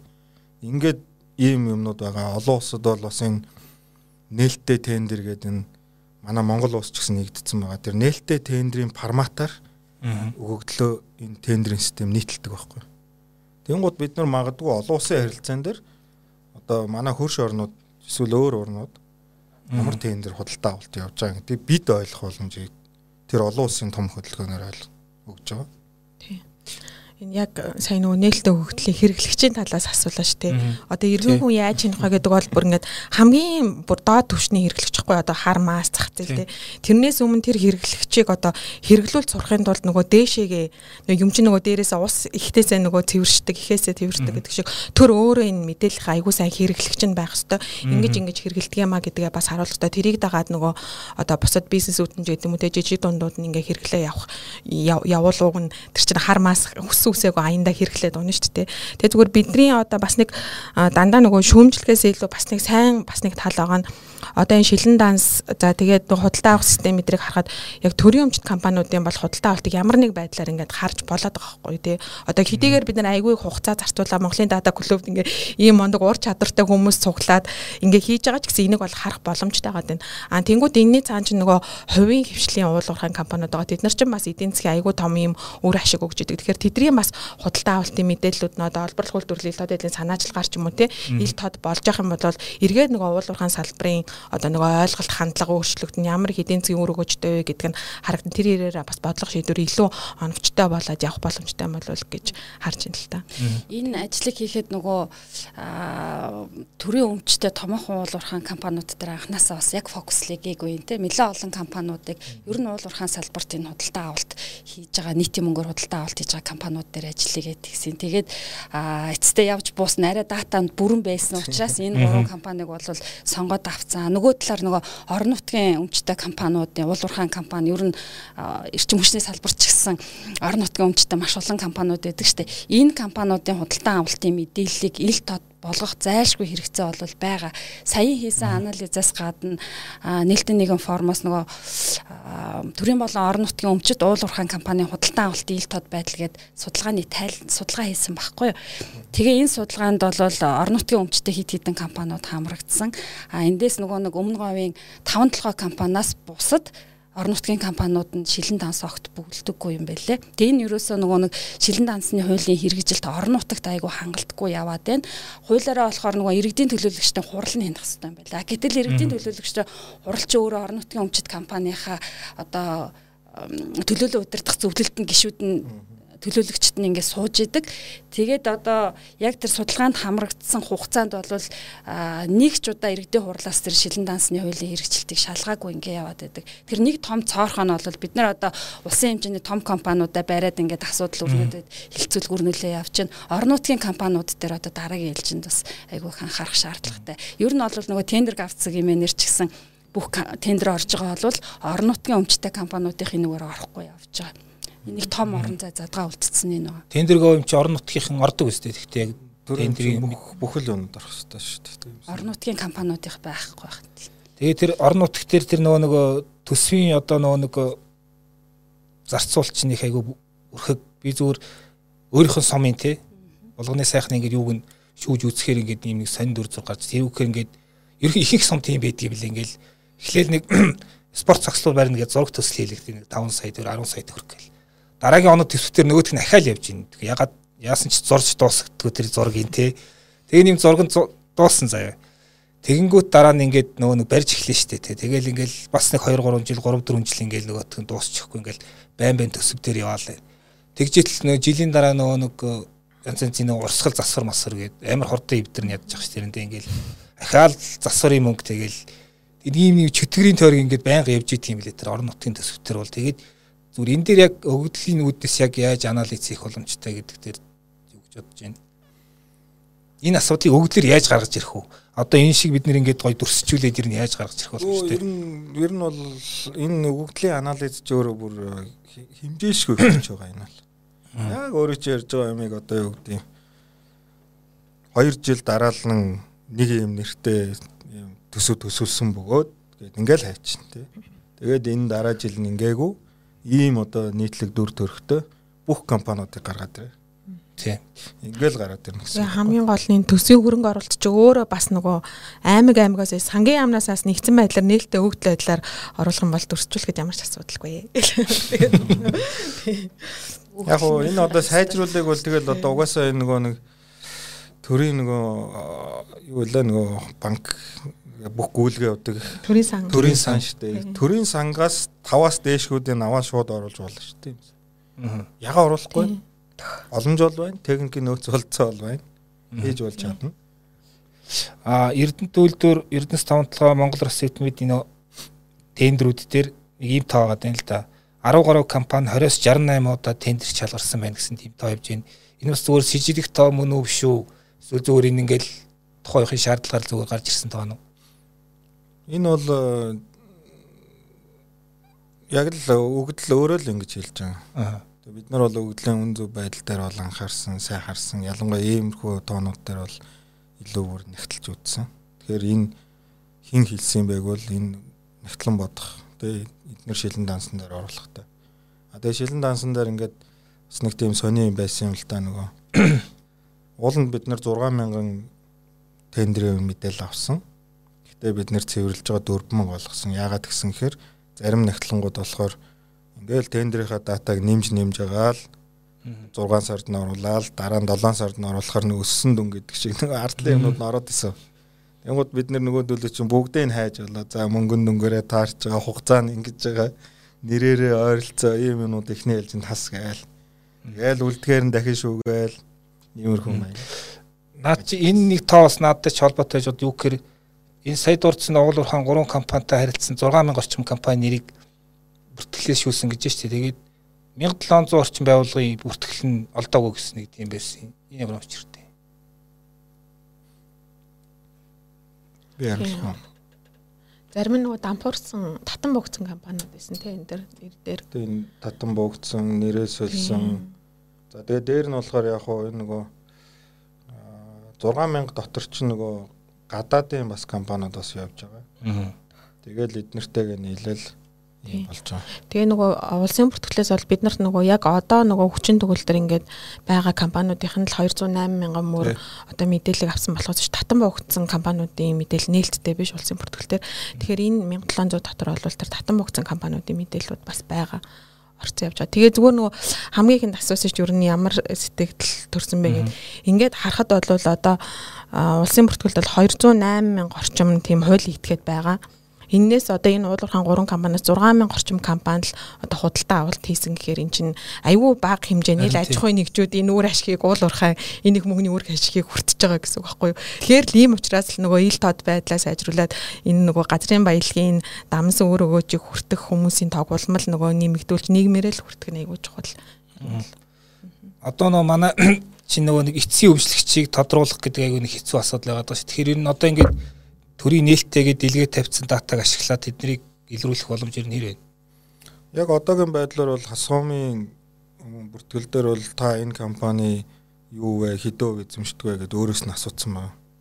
Энэ өөрийнх нь энэ мэдүүлгийг нь компанитаа нуяад а улсын бүртгэл дээр болохоор энэ компани хувьцаа эзэмшигч нь ямар компани бай. За тэрний хувьцаа эзэмшигч нь хэн бай. За нэг нь компани бай, нэг нь иргэн юм байна. Өө энэ иргэн нөгөө энэ энэ өөрийнх нь мэдүүлсэн энэ хүн байна гэдэг. Инхээр бид нар бол эндээс яг юм гинжи холбоо гаргаж ирж байна. А түүнээс бол яг ингээд нэг адилхан ойролцоо хувьцаа эзэмшигтэй гэдэг. Тэгээ нёгийг энийг энэ бол манай яг эцэг өмчлөгч мөн ингээд тэр нөгөө өөрийнх нь улсын бүртгэлийн бүртгэл бол бидэнд байхгүй. А гэхдээ энэ дата бол биднэрт тодорхой хэмжээнд үнний хувьтай магадгүй хуваар үнэлэл хэдөө байх юм. Тийм дүр зургийг бол харуулах боломжтой. 2018 оноос эхлээд э, Монгол улс чинь уулуурхан компаниудынхаа эцсийн өмчлөгчийг бүртгэсэн байхгүй улсын бүртгэл дээр болон татвар дээр давхар бүртгэж байгаа. За тэгж явж яснаа илүү өргөжөөд одоо 2000 өнгөрсөн жилээр тасалбар болгоод бүх хуулийн этгээд зөвхөн компаниас гадна төрийн бас байгууллага Монголд бүртгэлтэй бүхэл аж ахуй нэгжийн эцсийн өмчлөгч гэдгийг бол улсын бүртгэл дээр бүртгэлж бүртгэж байгаа. Харамсалтай нь бол тэр мэдээлэл нийтэд ил тод болоогүй байгаа. А улсын бүртгэлийн нөгөө мэдээллийн санд ямар мэдээлэл ил болцсон гэхлээр зэрэг Тэр чинь 18 оноос хойш шүү те хувьцаа эзэмшигчийн мэдээлэл ил тод болчихсон байгаа. Гэтэл эцсийн өмчлөгч гэдгийг жинхэнэ утгаар нь аваад үзэх юм бол айгүй өргөн хүрээтэй хувьцаа эзэмшигчээс бас илүү өргөн хүрээтэй байхгүй. Тухайлах юм бол тухайн компани хөрөнгө хувьцааг эзэмшиж байгаа яг тэр хувьцаа эзэмшигч гэдэг этгээдүүд байж болно. Тэгэхдээ бүх хувьцаа эзэмшигчид бол бас эцсийн өмчлөгч болохгүй. Тухайлах юм бол Эрдэнэс 5 толгоон одоо 1072 хувьцааг бүгд эзэмшиж байгаа учраас тэр Монголын 3 сая иргэн бүгдээрээ эцсийн өмчлөгч гэж үзэхгүй. Тэрэн дээр нөгөө нэг компани шийдвэр гаргахад нөлөөлөх томоохон хэмжээний хувьцааг нь эзэмшиж байгаа тэр этгээдийг яадаг. Тэн дээр нөгөө босго тогтоочдөг. Одоо манайхаар бол нэг одоогийн яг журмаар нэг 33% буюу түүнээс дээш эзэмшиж байгааг нь яг эцсийн өмчлөгч гэдэг байгаа нэгдүгээрт хоёрдугаарт хувьцаа эзэмшигчээс гадна хувьцаа эзэмшдэггүй мөртлөө компани шийдвэрт айгүй нөлөөтэй оролцдог төлөөлөл удирдах зөвлөл байж болно те тийм шийдвэр гаргаж байгаа хүмүүсэд бол бас эцсийн өмчлөгч гэж нэрлэдэг. Тэрийг нь бол бид нар хас хомоос нөхөж олоод ах шиг байгаа. А гэтэл 3 дахь айгу том юм нь болохоор зэрэг одоо эцсийн өмчлөгч гээд хин цэлмэг бүртгүүлсэн байлаа. Гэхэд яг цэлмэг чинь миний төлөөл миний эрхийг төлөөлөн хэрэгжүүлж байгаа этгээд байх юм бол тухайн компани хувьцаа юу эцсийн өмчлөгч бол жинхнэрээ цэлмэг иш уганд бий болж бүртгүүлэх хэрэгтэй байхгүй а гэтэл одоо манай хууль дээр тавьж байгаа шаардлага нь тэр далд байгаа эцсийн өмчлөгчөө компани өөрөө шударгаар мэдүүлэх боломжийг олгож байгаа боловч яг тэгж бүртгүүлж гэнэ үгүй юу гэдэг дээр бол баталгаа байхгүй. Бүртгэж авж байгаа мэдээлэлтэй баталгаажуулалт хийхгүй байгаа. Тэгэхээр чиний өөрийн хэлдэг асуултанд одоо байгаа мэдээлэл дотроос эцсийн өмчлөгчийн мэдээллийг яг ингээ гаргаад ирэх болцоо байна уу гэх юм бол би эргэлзээтэй гэдэг хариу хэлэх гээд байна. Нэгдүгээр бүрэн биш, хоёрдугаарт бол яг үнэн зөв эсхийг нь бид нар баталгаажуулж чадахгүй байгаа. Тэр хөрөнгө оруулгын мэдүүлгийг ер нь яг яаж бөгөлдгийг? Эсвэл одоо тэр албан тушаалтнууд өөрсдөө зүгээр ингээл одоо тавьчдаг гэсэн одоо мал тоолгоч нэг одоо чин тоолтгүй ингээд чэжээрээ тавьчдаг хэсэг чэжээр тавьдаг юм. Эсвэл өөр ямар нэгэн тоотой харьцуулж тэнд бичүүлдэг юм ер нь. Тэр яаж явж хөрөнгө орлогын мэдүүлгийг албан тушаалтнууд өөрөө бүгэлж байгаа бах. Мэдээж тэн дээр нөгөө нэг хуулаараа үнэн зөв бүглэх үүрэг хүлээсэн тэрүүгээрээ нэг юм баталгаа болж байгаа тийм. Гарын үсэг зураад ингээд өгж гин гэдэг чинь үнэн зөв гэдэг баталгаа нь болж байгаа. Нөгөө талаар бол авилгатай тэнцэх газараас тэнцэнэс нөгөө нэг мэдээллийн баталгаажуулалт хяналт шалгалтын миг бол хийх ёстой. Гэхдээ яг хяналт шалгалт нь яаж явдгийг бол мэдэхгүй. Бүх одоо хасхаам бүгэлсэн мэдүүлэг болгон дээр шалгалт хийгдэхгүй байх. Магадгүй с ижигтэй ч гэдэг юм уу тодорхой нөгөө байдлаар сонгож авч хяналтууд хийдэг баха. Нөгөө талаар бол бас нөгөө нэг мэдээлэлүүд хүлээж аваад тэрнийхээ мөрөөр одоо с ижигтэй гэж үзсэн тохиолдолд гомдол мэдээллийн үндсэн дээр хяналт шалгалт хийх байх бид нар нөгөө энэ дататай ажиллаж байхад оюу толгой 1072 хувьцаа гэдэг. Тийм өвөгдөл орж ирсэн шүү дээ. 5 толгой гэдэг оюу толгой гэдэг ингээ бүгэлцэн тохиолдлууд хүртэл байгаад байгаа хасхам дээр. Тэгэхээр бас яг тэгжнийг бүртлэн шалгадаггүй байгаа байхгүй мэдээллийн тэр аяг бас эргэлзээтэй тийм. Тэгээ бид нар юу оюу толгой хувьцаа эзэмшиж байгаа тийм болон байдаг гэж арталт 1072 энэ одоо арай нэг жоохон техникэл талаас нь аваад үзээ л да тийм энд бол data quality буюу өгөгдлийн чанар гэж ярьж байгаа Одоо сая жишээ нь 1072-г оруулсан байхад энэ бол ус илэрхий буруу шүү дээ тий.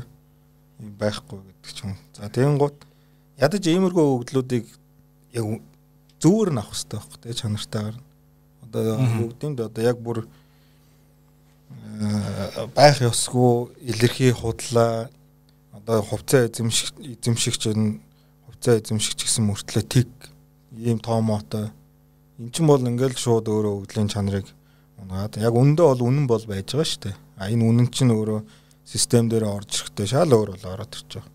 Зөвхөн өгөгдлийн зөвхөн техникэл талаас харахад бол энэ чанарын менежмент гэж байгаа. Яавал чанартай авах хэрэгтэй. Сая бол Эрдэнэ жимэг бол илүү нөгөө процесс, бизнес процесс ийм байх хэрэгтэй. Тэрийг олох хэрэгтэй, баталгааг нь авах хэрэгтэй. Тэгэхээр энэ бизнес процесс ч өөрөө яг тэр өгөгдөл цуглах, үүсэх, хадгалах энэ бүх процесс дээр л яг ингээ буучих юм бол гоё болж байгаа байхгүй. Одоо энэ байгуулгаж байгаа шинэ яам одоо нэг байнга хариуцсан байнга орон төр чинь энийг хийх хэрэгтэй зү одоо захин бодлогын тий одоо ер нь энэ дэлхийд энэ улс орон даяар бол сүүлийн жилүүдэд одоо та гэдэг өөртөө ч гэсэн сонссон өдөрт нөгөө хичнээн мянган YouTube имжлэг ордог гэдэг шиг энэ дэлхий дээр байгаа өгдлийн хэмжээ бол экспоненциалаар ингээд амар хурдтай өсөж байгаа. За үүнийгээ дагаад төрдөж их хөгжил цугларч байгаа. Одоо манай улсыг харахад чинь өмнөх 10 жилдээ бодох юм бол ихэнх байгууллагууд вебсайттай болсон, системтэй болчиход шүү дээ. Дахиад энэ үр өшөө цаашаа их хийгдэн. Жинхэнэ дижитал шилжихийн тулд одоо хамгийн идеал дижитал шилжилт гэж юу хэлэх вөөр бүх юм 100% бүгд захин үйл ажиллагаанд ингээд бүр яг манай энэ байгууллагын виртуал ертөнцийн дүүсчих юм бол болж байгаа. Одоо Facebook-ийн metaverse-ийн санаа нь ID-ан тэр байна. Бүгдийн цахимд ингээд виртуал ертөнц үүсгэж дээ. Одоо энэ ертөнц дотор л тоглолт хийх гэж. Яг тэрүүнтэй адилхан бүгдээрээ дижитал руу явна. Энэ явах энэ агшинд яг өнөөдрийн цаг мөчт бол data governance буюу энэ засгийн газар засаглалын үндэсний хэмжээнд, улсын хэмжээнд, байгууллагын хэмжээнд энэ өгөгдлийн засаглал гэж нэг юм байна. Энийгээ дагаа менежмент орж ирж байгаа. Тэгэхээр одоо энэ цахим хөгжлийн яам байгуулагдж байгаа. Энэ бол бидний одоо мэдээллийн технологийн салбарынхны хувьд бол их дэмжиж хүлээж байгаа тийм. Ийм ийм ажлуудыг хийгээсэ тий. Энэ эхнээсээ бол ярьж штэ. Ийм Монголиа хур систем, өгдлөө хөрөнд ашиглая. Энэ бол амжилт. Одоо эндээс дахиад бидний цаана бол зөндөө олон сорилтууд биднийг хүлээж байгаа. Сая бол бид нэр зөвхөн нэгхэн хэсгийн нэг өгөгдлийн чанар манар дээр яг практик дээр тулсан туршлагаа яриад шүү дээ. Яг тэр том зургаар нь энийг ингээд томоор нь систем моторыг ажилуулна гэдэг бол. Тэгээ энд бас ийм нэг дүрсчүүлэлт байна л да. Борлуулалт худалдаа авалтын тоог гаргаад ирсэн тий. За жишээ нь түрүү ярьсан нөө бидний 1072 хувьцааг нь эзэмшдэг кавичгэн тий. Эрдэнэс тавталгаа маань өнгөрс 19-оос 21 оны 6 сар хүртэл 5 их найдын борлуулалт хийсэн байна. Тэгээд 3.6 их найд нь худалдаа авалт хийсэн байна тий. За Эрдэнэт бол бүр 5.7 их найд худалдаа авалт 1.9 их найд. За Монгол Улс Сэтмэт бараг 500 тэрбумын борлуулалт 170 тэрбумын худалдаа авалт гэдэг ийм тоонууд байна. Тэгээд яг юутай холбож асуух гээд нэхэр маад нэг зовлон байгаад байна л да ингээд хөрөнгө оруулалтын мэдүүлэг бөглөдөг боллоо 18-аас эцсийн өмчлөгч энтергээд бас бүртгэдэг боллоо. Ингээ бас ингээл датанууд бүрдээл ингээл бас томголог болоорос гэн. Гэтэл яг ингээд яг нөгөө авилгын индекс, индекс, эдийн засгийн хэрэгч хилээний индексийг авахар бид нэр хөдлөхгүй байгаа тоххой гацчаад. Бүх юм нөө авилга дээр буудаг. Тэгээд авилга нь юутай холбож ийм нэхэр явж явж нэ тэрийг худалдаа авалттай ингээл холбогдоо явчихдаг. Ийм нэг зовлон байгаад байгаа. Тэгэхээр өгөгдлийг авилгыг бууруулахад ер нь яг яаж ашиглахын та юм бодлоо хэлээч. Яаж зөв ашиглах юм? өгдөл бол байгаад тах шиг байгаа. Ер нь ер нь бол ингэж байгаа хувь хүний одоо тэр нөгөө сая бол хуулийн төсөл явж штэ хувь хүний нууцын тухай гэдэг. За энэ Европын холбоон дээр бол GDPR гэдэг ийм хууль хэрэгжээд. Тэгээ энэ энэ хууль бол ингээд хувь хүний өгөгдлийг шудраг зөв зөвтэй ашиглахыг нь зохицуулсан байхгүй. Аль болохоор хаах гэж байгаа юм биш. Одоо та номон ийм супермаркет турууныхаа авч байгаа бол зөв ашигла гурав дахь чидгээ дамжуулж болохгүй ингэдэг гэдэг. За ийм нэг хууль байгаа. А нөгөө талд нь бол энэ нээлттэй өгдөл байгаа. Сая одоо тэр Европын холбооны жишээн дээр ярихад бол өгөгдөл бол анхдагч утгаараа шууд л нээлттэй байх хэвээр. А гэхдээ тэн дотор одоо нөгөө хуу хүний эрх ашгийг яах мах ийм байх юм бол хуу хүнийхээ аюуг хамгаалчихна. Тэгээд айл болохоор бүх төрлийн өгөгдлийг нээлттэй болох хэвээр. Одоо бид нар магадгүй энэ компаниудын нийгмийн даатгал төлсөн тэр ядаж нэг тоон дүн байж болно шүү дээ тийм шүү дээ. Тэгэх юм бол бид нэр ийм нийлүүлж байгаа компаниуд ч үнэндээ хэр хүн ажилуулдаг компани юм бэ гэдэг мэдж болно тийм. Ингээд ирэх юм бол энэ өгөгдлийн ерөөсөө энэ дата интеграшн буюу энэ өгөгдлийн нэгдэж байгаа энэ эн чинь л энэ процесс чинь л өөрөө биднэрт бүр хязгааргүй их тийм боломжийг олгож байгаа. Тэгээ энэ дээр бол одоо юу миний санаагаар бол олон улсын туршлагаас харахад өгөгдлийг аль болохоор маш ихээр нийтлээд чанараа сайжруулад ашиглахад хэвтэйхэн болгоод нөгөө талдаа тэр одоо дата скүүлч гэж байна. Бүр ингээ өдлийн сургуульд энд орж ирээд сураа гараа явдаг сэтгүүлчин сурна хин сурна гэх бүр сургуультай. Энд орж ирээд тэр иргэний нийгмийн байгууллагууд оролцогч талуудыг бизнесийн байгууллагуудыг эднэрийг өгөгдөлтөд ажиллах дундаа нэг өгөгдөлтөөр ажиллах ийм боломжийг олгож. Ингээд ил тод байдал бол сайжирна ил дод байдал сайжирна, хариуцлага сайжирна. Ерөөсөө бүх юм ингээд ил болохоор тэнд одоо өөр ямар магадгүй зүгээр арга нь өшөө бүр нарийсаад ойлгохдохгүй байж болох. Гэхдээ л ямар ч байсан энэ бол амар том өсрөнгүүд дэвшил авчрах. Дээр над тэр зөвлөх нэг сони юмсэн нэр өгөхөр 15 оноос дэлхийд даяар тэр бичиг үсэг тайлгдсан гэдгийг арай өөрөөр томьёолдог болсон. Юу гэхээр зөвхөн одоо уншиж бичих биш те. Тэр нь одоо дижитал хөрөмжүүдийг ашиглахыг бас нэмсэн байна. Тэгэхээр манай ч одоо энэ нөгөө нэг юу гэдгийг дижитал бишсийг үйл тайлэгдалтаар бол магч амар тийм тэгш бус байдалтай байгаа шүү дээ. Ингээд зарим бүр зөвхөн одоо гар утсан дээр бол дуудлага мессеж бичгээс цааш итерхгүй тийм маш олон хүмүүс байгаа. Тэгэхээр энэ тэгш бус байдлыг ер нь яах хэрэгтэй юм Энд дээр ямар бодлого байх зүгээр бол энэ угаасаа одоо ингээд нэг одоо дэлхийн эдийн засгийн форум дээр ингээд өнгөрсөн жилээс ингээд харахаар л data scientist, data analyst, blockchain developer гэх нэг баахан IT-ийн юмнуудыг ингээд нэхэд байна. Тэгэл сүүлдээ одоо нөгөө accounting энэ төр ч удахгүй AI хиймэл уу орлох нэ гээл те. А гэхдээ нөгөө талаараа эн чинь өөрөө нөгөө нэг боломжийг үүсгэж байгаа юм байл л те. Нөгөө аккаунтант буюу нэгтлэн бодох хүртгэлийн хүн чинь программын эсвэл тэр дижитал тоон юу гэж чинь ашиглаж сурчаад арай өөр төвшний юм хийгээд магадгүй тэр хиймэл оюунтайгаа хамтраа сууж явах хэвээр. Тэгэхээр одоо ерөөсөө энэ хөгжил бол ингээд амар хурдтай ингээд яваад байгаа учраас магадгүй одоо бид нэр ингээд хүүхдүүдэд харахаар эднэр бол ямар орчинд одоо юу юу сураад байгаа ингээд яриад байдаг шүү дээ. Яг орчин үе бол тийм л юм шаарч байгаа. Одоо ер нь бүх мэрэгчлэр сурж байгаа хүмүүс одоо Python гэдэг тэр скрипт кодыг бичиж сураа. Хэрвээ та сурчих юм бол тэр нэгтлэн бод хүртгэлийнхаа одоо 3 өдөр хийдгээс ажиллаа та нэг цагт л хийн. Өөр үлдсэн цагаа та өөр сорилттой юм дээр зарцуул.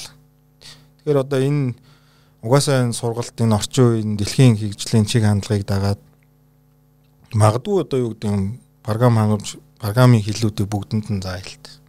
Энэ бол бас л нэг гол хэрэгсэл шүү дээ. Хуулийн хүнч програм хэрэгэлдэг байх юм бол хуулийнхаа гэрэн дээр байгаа яг тим тим мөгнүүд хэдэн удаад автагдсан байна. Энэ ингүүл яаж ингээл ингээл харах боломж байж байна. Ерөөсө боломж нь бол маш их. Тэгэхээр шин энэ одоо технологи энэ дижитал хэрэглээ энэ дээр бол үндэсний хэмжээнд бодлого явуулж мэдлэг чадварыг дээшлүүлэх хэрэгтэй. Зүгээр миний ингээд хувийн туршлагаас ингээ харж байхад бол та жишээ нь одоо өөрийн аав ээжтэй одоо тэр дижитал дадал зуршлыгээс суулгаж байна. Хөвгөн дээр авч ирвэл. Би бол ер нь Facebook энтриг бол ашигла ашиглал дээ. Угаасаа тэртээ дэргүү Facebook-ыг ашиглаад хүн зараа болоод онлайн дээр юм а захичээд шүү дээ. Ингээд цаг хугацаа хэмжээ. Тэгээд яг энэ зөв зохистой ашиглах тэр талаас нь ингээд одоо настай хүмүүс чинь яг л хүүхдүүд чинь тэр фэйсбુક чи шууд сороод авах гээд байгаа байхгүй. Тэгэхээр тэр нөгөө зөв дадал хөвшил хөвшил талаас нь ер нь жоохон лекц уншдаг. Одоо жоох хүүхдүүд чи ингээд яг мэдхгүй мөртлөө ингээд тийм нэг цаанаас зүүн суун байшгүй ингээд тэр нэг интерфейсийн учрыг олцоод байхгүй. А манай бидний аав иш нэр ингээд ерөөс нэг точлуур дараа одоо яах юм цааш яах юм гээд ингэчээд байгаа. Одоо нөгөө юу цаанаас нөгөө чинь тэрийг л хүлээж аваад байгаа байхгүй. Ууг нь бол өөртөө шүүлт шүүлтүүрээд нөгөө хэрэгтэйгээ ууг нь олж авах хэрэгтэй. Тэгээ тэрийг л сурах нэг чухал юм шиг байгаа юм тий. Тэгээ одоо нэг талаасаа хэрэглэгчийн боловсрал чадахыг ярихаасаа өмнө төр өөрөө дата мэдээлэл ямар хэлбэрээр хүртэн өгж гин гэдгийг бас ярих хэрэгтэй шүү дээ. Тухайлх юм бол хүн болгоо ингээд бүр Excel-ийг ашигладаг ч гэдэг юм уу энэ олон датануудыг татаж аваад ингээд ашиглах боломж байхгүй тэрийг сурах шаардлагачгүй байж магадгүй. Одоо манай байгаа датаг ашиглана гэж тэгэхэд мэрэгжлийн хүмүүс ажиллахад ийм их бэрхшээлтэй тавьж ажиллаж. Тэгэхэд хичнээн одоо юу гэдгийг боловсралтай байгаад ч яг энэ датануудыг ашиглах боломжгүй байдлаар өгч байна. Тэгэхээр 2018 онд нэг ухаалаг засаглал төслийн хүрээнд төрийн нээлттэй өгөгдлийн бэлэн байдал гэдэг судалгаа хийсэн байлээ. Тэгээ тэн дээр нэг гарч ирсэн юм болохоор зэрэг өгсөн зөвлөмж нь а эрэлтээ эхлээд төрийн байгууллагууд судлах хэвээр. Энэ мэдээллийг яагаад гаргаж байгаа юм, хинт хэрэгтэй, тэр хүмүүс нь яг яаж ашиглах юм те тэр хүмүүсийн чадах нь юу юм гээд а тэрэнд нь суурилж мэдээлэлээ өгөх гэдэг нэгтгэлийн ямиг бид нар бас ярих хэрэгтэй байх л та. Манай нөгөө амраагш бас айгу даруухан яриад байна л да. Энэ тэгээ аль бараг 6 сараас эхэлсэн шүү дээ. 6 сараас лээ сая 12 сард л ингээд үр дүнгээ гал анхныхаа нийтлэг гаргаж байна. Одоо дараа дараагийнх нь ингээд цуурлаар явна л да. Тэгээд энэ хугацааны чинь баг ингээд 4 5 сар нь яг дата цэвэрлэгэн дээр явсан байхгүй юу. Бид нэр ингээд 7 хоног болгон уулзаал нөгөө ажлынхаа хажуугаар энийг ингээд хийж байгаа ш. Тэгээд ингээд 7 хоног уулгаа уулзаа цаг зарцуулаа. Тэгээ их үедээ бол яг нөгөө энэ өгдлийн шинжээч цуглаа. Тэгээ би ингээд мэдээлэл авах гээд нөгөө уулзалтанд орохоор болохоор бүр ерөөсөө яриаг нь ойлгохгүй нэг анх нэг хүн гадаад хэл сонсоод ингээд чихний хажуугаар ингээд мэдгүй өгнөд яваад байдаг сум шиг яг тэгдэг байсан. Тэгэл жоохон удаа сонсгоор ингээд бүр ингээд жингүүдэд байгаа шиг амар ядардаг. Тэгэд бүр үнэхээр бүр амар хөдөлмөр гаргаж яг энэ үр дүн хийсэн баггүй. Тэгээд амраагч бол өөрөө айгу а юу яриад байна? Даруухан яриад байна? Амраагшаас гадна дахиад хоёр ч айгүй мундаг ийм өгөгдлийн өгөгдлөөр ажилтдаг тийм шинжээчд байгаа. Манай одоо дата клуб чинь яг энэ тал талын уур чадрууд ингээд цуглуулсан дүрсжүүлэлт өгдлөө цэвэрлэх ашиглах шалгах нэгтлэх тэгээ бичих гээд одоо ийм олон уур чадрууд нийлж нийлж байгаа болохоор яг ийм үр дүнд ингээд хүрч байгаа хгүй. Дээрээс нь нөгөө салбарын экспертүүд те. Яг уул уурхайн салбарын одоо энэ төрийн өмчт компаниудын худалдаа авах процесс юу нь яг ямар зарчмаар явдаг, яад ийдин гэдгийг ингээд байнга бид нартай уулзаж ингээд мэдээлэлээр хангачиж бид нар мэдгүй юмнуудаа тэр хүмүүсээс асууж иж одоо ийм үн зөв ийм дата гарч ирж байгаа юу. Тэр өөрөө мэдээлэл нөгөө нэг ойлгомжтой хэлбэрээр хүний яг авах хэвээр тэр сувгаар нөх хэвээр байхгүй. А нөгөө талаар энэ төрийн гаргаж байгаа мэдээллүүдийг дунд нь ингээд жажлаад хүнд бэлэн болгоод өгдөг юм. А дундын ийм нөгөө нэг сувгууд бол хэрэгтэй одоо Монгол нийслэл яг хэрэгтэй болов шиг хэрэгтэй байхгүй? Одоо шинэ та нарын энэ гаргаж ирсэн дүрсжүүлэлтийн судалгаа мэдээллийг ер нь цаашд ямар байдлаар бас ашиглаж болох вэ? Хийн ашиглаж болох вэ? Юунд ашиглаж болох вэ? Тийм. Бид нар нөгөө энийгээ дагаад одоо эн чинь бол нөгөө зах зохын л хэсэг яг энэ дөрөв дансаа ингээд э, сангаа холбосон тийм түүл бас манай амраагч маань хийсэн байгаа. Гэхдээ тэрийг одоохондоос яг нийтэлж болохгүй байгаад байгаа. Ягаад гэвэл тэнцээч яг нөгөө хийнхэн холбоотой ямар ямар компаниуд байна гэхээр гэхээр эргээ нөгөө масч айгүй мэдрэг болохоор бас ингээд асуудал буруугаар эргэчих магадлал маш өндөр байгаад байгаа болохоор бид нар бас тэр үнийг ингээд ашиглахгүй байгаад байгаа. А дээрэс нь одоо хэрвээ ингээд ямар нэг байдлаар ингээд тохироо бүрддэг бол бол энийг нөгөө бизнесүүд бас ашиглах боломж айгүй ихтэй энэ салбаруудад ер нь одоо эн чинь ингээл харахад одоо нөгөө маскны жишээ нь зах зээл одоо хэр зэрэг байна ч гэдэг юм уу те. Одоо нэг дугууны зах зээл хэр зэрэг байна гэдгийг хүртэл ингээл харчих боломжтой байхгүй. Бид нэр ингээ нөгөө одоо 50-аас доош 50 саяас доош худалдаа авалтыг харж байгаа тийм ч яг нөгөө ковидын үеийн нөлөө хүртэл ингээ харагдчихсэн. Нэг компани аялал жуулчлалын дэглэлээр үйл ажиллагаа явуулдаг. Мөртлөөсөө ковид болоод ирэнгүүт 20 онд нөгөө хөдөлмөрийн эрүүл ах аюулгүй байдлын тийм хэрэгсэл нийлүүлдэг болсон.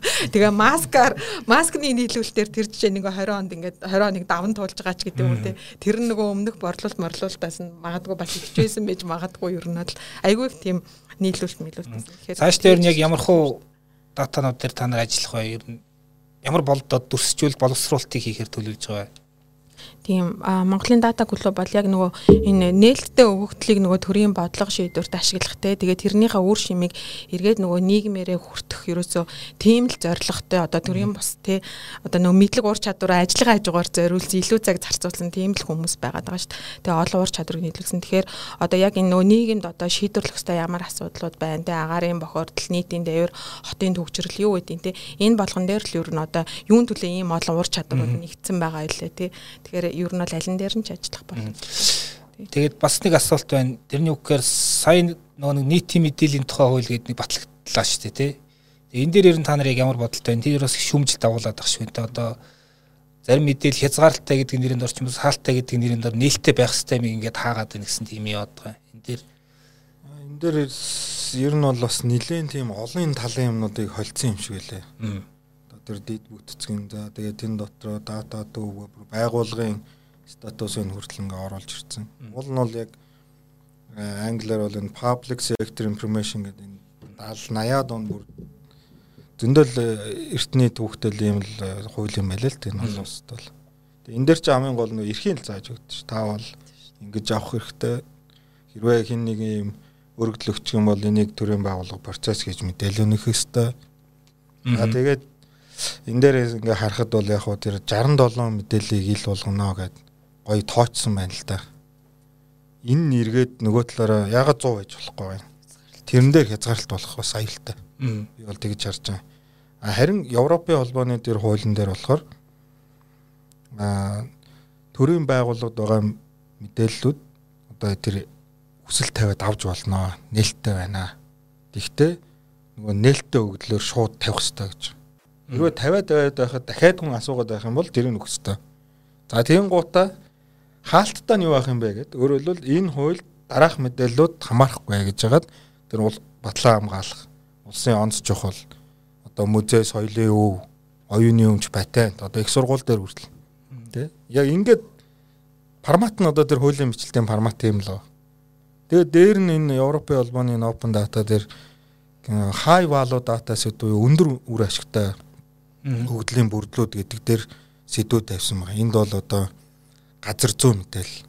За дээр нь одоо хүрээлэн буу орчин их дэлхийн энэ ажилттай холбоотой Дээр нь одоо энэ уур амьсгал цагуур. Энд бас нэг гоё сонирхолтой би бүр өнөөдөр зориулж хэлье гэдээ бодож исэн. Энэ одоо өндөр үр ашигтай мэдээлэл дотор company and ownership энэ явж байгаа. Дахиад төгсгөлийнх нь болохоор mobility буюу энэ тээвэр, ачаа тээвэр, нийтийн тээвэр, хүн тээвэр энэ хөдөлгөөн ер нь яаж өрнөд байгаа юм. Эднэр бол бүр нээлттэй байна гэж үр заагаад. Тэгээ энэ дээр бүр энэ Европод одоо яг ингэж юм л та. Эднэрийг болгоор dynamic data гэж нэрлээд. Dynamic data гэдэг нь байнга өөрчлөгддөг эсвэл бүр real time буюу яг одоо автобус хаана явж байгаа гэдгийг харах тийм датанууд.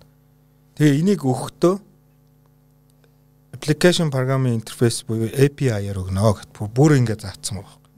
Тэгэхээр одоо эн чинь юу гэсэн үг вэ гэхээр зөвхөн хүн авч ашиглахаас илүү компьютер компьютер одоо програм хангамж програм хангамж хоорондоо энэ өгөгдлийг ашиглах боломжийг эднэрээр нийцсэн байна. Тэгэхээр одоо ингээд энэ дөнгөж одоо батлагдж байгаа ийм хуулиуд эднэр Европ ямар хандлагаар энийг үзэл баримтлаар хийгээд байгаа а манай энэ нийтийн мэдээллийн тухай хууль яач вэ гэхээр нөгөө л хүний мэдх ирэх ирэх гэдэг дээр л түшгэлж явж байна те. Гэтэл Европын холбоо бол илүү эдийн засгийн валу бүтэй прагматик байж чадахгүй тийм. Ийшээгээ ингээд тэгээ бүр өөртөө битсэн байгаа юм. Зөвхөн одоо мэдээл хүнийг авах эрхээс гадна тэрнтэйгээс илүүтэйгээр энэ дээр фокуслж байгаа шүү гэд зарчмуудаа бичээд тэгээд ийм ийм байдлаар формат хийсэн. Тэгэхээр тэр 67 бол харахад бол их гоё гоё юмнууд зөндөө байна. За энд нэг шүүмжлэлтэй юм байна. Хоёрд нь тэр хязгаарлалтай мэдээлэл гэж оруулж ирээд, хуу хүн гэж оруулж ирээд тэгээ мэдээллийн эзэн гээд. Одоо одоо ингээд та харж байгаа бид нар ингээд датаг хэдэн 100 мянган мөрөөр нь хэрэгжилж байгаа үстэй. Тэгжээж юм гаргаж ирж байгаа ш. Тэгэд одоо бид нар тэр компани нэртэй 100 мянга эсвэл 50 хэдэн 10 мянган компаниуд худалдаа авалт хийсэн байлээ. Нөгөө 10 мянган компаниудын датаг нэг доор авч чадахгүй бас нөгөө мэдээллийн эзнээс чинь бичгээр зөвшөөрөл авч байгаа. Тэгээ эн чинь бол энэ одоо энэ 21-р зуунд амьдрал дээр нь бүтэх юм уу гэдэг юм. Улаан цай баг ингээд шууд хаацсан юм. Чи нөгөө л нэг ашиг сонирхол мөчлөлт. За тэгээ яг хуу тэрнийхэн дагуу явъя. Тэгээ би авъя. Дөө нөгөө 10 мянгаас би нэг 100-ыг аваад тэгэл одоо бодлого баг те. Тэгээд 100 100-гийн мэдээлэлтэй. Гэтэл миний хүсэл бол тэр 10 мянган датан дээр нь дунд нь юу одоо боловсруулалт хийжээж мэдээлэл гаргаж авах хүсэлтэй хүн байж болно шүү дээ. Тэгээд тэр бизнесээ хийх гэж байгаа ч юм. Аа бас нэг юм байгаа. Энэ нээлттэй өгөгдөл гэдгийг оруулсан байна. Аа. Тэн дээр болохоор нээлттэй өгөгдлийн жагсаалтыг засгийн газар батална гэж. Энд ч одоо засгийн газар за яг баталж болно батлая. За одоо манай би одоо нэг дунд төвшний менежер байна. Нээлттэй өгөгдлийг ойлгодог. За ингээд энэ өгөгдлийг гаргаж ягаад би өөрийнхөө байгууллагын өмнөх асуудлыг шийдэтгэе. Тэр иргэний нийгэм эднэрийг оруулж ирж байгаа. Тэгээ гаргая гэж жагсаалт өгөн нөгөөдг нь явсаар бараг айгүй бол 6 сар болно. Энэ бол энэ маш удаан байхгүй юу? Энэ ерөөсөө маш удаан. Одоо сая бол дижитал ухралт болоод байгаа юм шүү. Үүс өгөгдлээг шүү дээ. Үүссэн даруйд нь аль болохоор шууд ашигла гэдэг тийм юм концепцүүд явж байхад ийм том данхаасан бүтцрөө оруулаад тэр тэр гаргаж байгаа шийдвэр бол сарын дотор гарах уу ер нь. Мэдэх хэрэг чинь дээрэс нь хүний төрмөл ирэх одоо энэ чинь засгийн газар батлагдсан чинь засгийн газар тэр эрхийг авчаад ингээд зөвшөөрөл олгоод өгöd байгаа юм шиг л юм байна. Тэгээд эн чинь ингэж штэ мэдээлэл авах гэж байгаа бол та зорилгоо танилцуулдаг. Хизээ устгахаа хэлгээд байна. Тэр хуулийн дээр. Тэгтэл чинь эн чинь хүний эрхийн конвенц мэд эрхийнхээ юугаар бол эн чинь хүн юунд ашиглаж байгаа хэлэхгүй байх тийм эрхтэй байхгүй тий. Тэр энэ эрхийг чи одоо баг юу гэж үзээд байгаа юм. Шууд магад одоо би одоо ингээ гайхаж байгаа энэ хуулийн төсөл боловсруулж байгаа энэ хүмүүс бол мэдээж л янз бүрийн юмыг бол уншсан байж таараа бах. А зүгээр миний үнцэг одоо сурж мэдсэн уншиж байгаа юм бол ийм том үзэл баримтлалын зөрчилдөөн байна. Ядаж одоо тэр процессын хөвд ч гэсэн одоо бүр арайч тэр одоо 10 хэдэн юм бөглөө зүгээр тэн дээр чинь устгахаа бичгээд байгаа байхгүй. Тэгэхээр би одоо яг ийм зорилгоор ашиглан тэгээ би 5 сарын тэдэнд устгана гэдэг ингээд тийм юм а бичээд ингэх юм бол над дээр нь тэр хязгаарлалт та мэдээлэл нөгнө гэж. Тэгээ эн чинь аль болохоор олноор нь хэдэн 10 сая мөрөөр нь нөх ийм хөдөлгөөн дэлхийд даяараа өрнөж шүү дээ. Аль болохоор бүтнээр нь. Өгөгдлийн нэг онцлог байна. Мэдээллийн хуучрах чанар нь бол богинохон. 1970 оны өгөгдөл өнөөдөр бидэнд хэрэгтэй. Энэ бол хуучраагүй. Энэ бол энэ бол факт байхгүй баримт. Нөгөө түүхийгээд байгаа чинь л тэр. Хэрвээ түүхий идэл юм бол энийг би өнөөдөр ашиглаж болно. Дээр нь өгөгдлийн түүхэд гэдгийн нэг сонио онцлог бол Энийг ерөөсө хязгааргүй хідэн ч удаа хуулбарлаж ашиглаж болдог их онцлог. Шавхагддаг байх. Хамгийн гол нь засан. Зүв байх хэвээр үнэн гоё байх хэвээр. Дээр нь одоо бас нэг юм байгаа. Одоо ингээ 10 жилийн өмнөх өгөгдөл ингээ нэгэнт тэр тухайн үед ингээ буруу бичсэн юм ч одоо яах вэ? Энийг засч болно буцаад очоод. Нөгөө цаасан дээр ингээ гарцсан байгаа шүү дээ. Систем дээр яриа худлаа тий. Өө ийм байсан байна. Энэний дагуу заслаа. Тэгээ бид нар баг 10 жилийнхаа өгдлийг ингээ гой ингээ гой цэвэрлээ, зүлгүүрдээ тийм гой шилээ шиг болоод ингээд ашиглах бүрэн боломж байна. Тэгэхээр энэ өөрөө их тийм онцлогтой ийм баялаг байгаа. Тэгээ энэ бол олон улсад бол энийг маш гой гой нэр томьёогоор ярьж байгаа. Энэ бол шин зууны алт, газрын тос, баялаг, очир, эрдэн одоо өөр ингээд энийг ингэж өөрөөр харж байгаа үед бид нэр зөвхөн эрхийн тухай яриад тэр инновац, эдийн засаг, хөгжлийн тухай энэ хөгжөлч өөрөө юм том том юм хүч юмаа гэдэг ерөөсө харахгүй л байна л да. Гэтэ мэдээлэл авах эрхийнхаа талаас ч гэсэн бүрэн хараагүй харагдаж байгаа байхгүй. Тийм харин бүр хараа. Миний бодлоор бол нөгөө хэрэглэгчийн талаас гэхээсээ илүүтэй supply буюу нөгөө мэдээлэл өгж байгаа төрийн байгууллага талаасаа яаж илүү ажил намар аюулгүй байх талаасаа илүү харсан болов гэж харж байгаа. Дэлхийн чих хандлагаас тис эсрэгээр явж штэ. Ер нь бол нөгөө ямар мэдээлэл нууц байх ёстой гэдэг л юм айгу сайн тодорхойлж өгвөл нууц мэдээллийнхаа жагсаалтыг гаргаад бусд нь ил байх ёстой. Энэ бол нөгөө зарчимны хэрэгэлзээд байх юм бол байхгүй. Гэтэл эсрэгээр ил байх ёстой мэдээлэлээ нэг хитгэн мэдээллээр ингээд жагсаалт гаргаад хумчихсан нэг асуудал байна. Хоёрдугаарт нөгөө нэг нийтийн нээлттэй байх ёстой мэдээлэл дотроо дэлхийд хаач байхгүй хязгаартай мэдээлэл гэдэг тийм нэг юм лээ. англиэл гаргаад ирчихсэн те. Тэгээ тэр хязгаартай мэдээллийг бол нөгөө тодорхойлт нь бас айгүй өргөн тэгээ ямар ч утгаар тайлбарлаж болохоор учраас төрийн байгууллагууд өөрсдөө тэр хязгаартай мэдээллийн доор нийтэд ил тод байх хэвээр мэдээллүүдийг нууцлж авч үлдэх айгүй их боломжууд байгаа. За тэгээд эннийхээ зэрэгцээ нөгөө хувь хүний нууцыг хамгаалах тухай хууль хүний хувийн нууцын мэдээллүүдийг нөгөө зөвшөөрөл авдагтайгаа нийлэх юм бол одоо өнөөдрийн бидний ашиглаад байгаа эцсийн өмчлөгчийн мэдээлэл ил тод болох гэж байна гэж баярлсан чинь одоо нэр нь ил болохгүй юм болвол одоо тэр тухайн хүний хувийн мэдээлүүд нь ил тод болохгүй юм бол ямар ч ашиглах боломжгүй useless гэх юм болох гэдэг юм л та. Huawei бол буурна л да. X компани гэсэн байна. Ашиглалт талдаа биш хяналт тал руу гал явчихсан тийм үйл ажиллагаа. Ашиглалт дээр ч гэсэн одоо заавал зөвшөөрөл авна гэдэг чинь айгуу сонирхолтой. Тэр мэдээллийг аваа ашиглаж байгаа хүн өөр нэг хувь хүн хуулийн этгээд тэ субъектийн эрхийг л зөрчихгүй болвол тэр чинь ашиглах нь нээлттэй ш. Тэгэхэд одоо тэр бусад шалгуурууд бол ингээл яалцчгүй хүн зуртал үүсгээл тэ данхаагаал залгаан цэрлүүлэлт маягийн л юм болж байгаа байхгүй юу ер нь. Харин одоо энэ манай мөрдөгж байгаа энэ мэдээлэл тоодол энэ хуульч өвчин бол байгаа. Энэ 5 сараас энэ хуулийн дээр чи юм байдаг шүү дээ. Нөгөө тэн дээр за тэгээ хүний нөөцгээ дөрөв имийг ил тавина. За дээр нь тэн дээр ингээд төрийн болон албаны нууцад хамааруулснаас бусад бүх мэдээллийг гэж өгöd. Тэгэхээр өөрөөр хэлэх юм бол би тэр эрхийнхаа тэр заалтыг барайл нэг байгууллага дээр танаа энд энэ одоо хөрөнгө оруулалтаар хийгдсэн гэрээний юу гин ийм тендер гэрээ хар юм арчдаг. Энэ гэрээ нууцтай байгаа юм байхгүй тэгвэл би аав. Энэ нь надад байж байгаа. Энэ хууль яг ингээд өөрөө бас тийм ч нөгөө бүр сайн олон төгөж бас хэрэгжээгүй байж магадгүй л. Гэхдээ энүүнтэй харьцуулаад харах юм бол одоо бид яаж юм хэр улам хөндрүүлж байна. Зөв суурь концепц нөгөө байсан байх дээ. Нөгөө талаас уул нь хэрэгцээ байгаа юм. Нөгөө мэдээлэл авах эрхийн тухай хууль дээр бол нөгөө нэхүүлэл өгнө гэдэг байна шүү дээ. А гэтэл open data гэдэг энэ концепцээр юм хуулиа өөрчлөх хэрэгтэй юу хэрэгтэй. А гэхдээ энийг яаж хийх вэ гэдэг дээр одоо болохгүй байна л гэсэн юм шүмжэлтэй хандаад байгаа юм л. Нөгөө талдаа бол тэр хүүгний мэдээлэл хамгаалах хууль хэрэгтэй хэрэгтэй. Одоо ингээл хүмүүс ярьдаг нэг таньдаг тэлрээсээ шууд тэр хүний зээлтэйг нь мэдчихдэг гээл. Энийг хамгаалах хэрэгтэй хэрэгтэй. Энд чинь нөгөө яагаад гэвэл тэр байгууллага чи өөрөө ийм хуулийн тогтолцоо байхгүй учраас тэр чинь буруу ашиглаад байгаа байхгүй.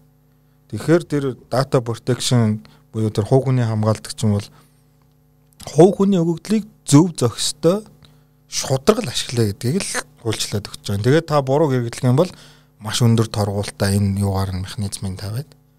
Тэгэхээр энэ хоёр хууль бол хоёулаа хэрэгтэй яг. Хэрэгтэй байна.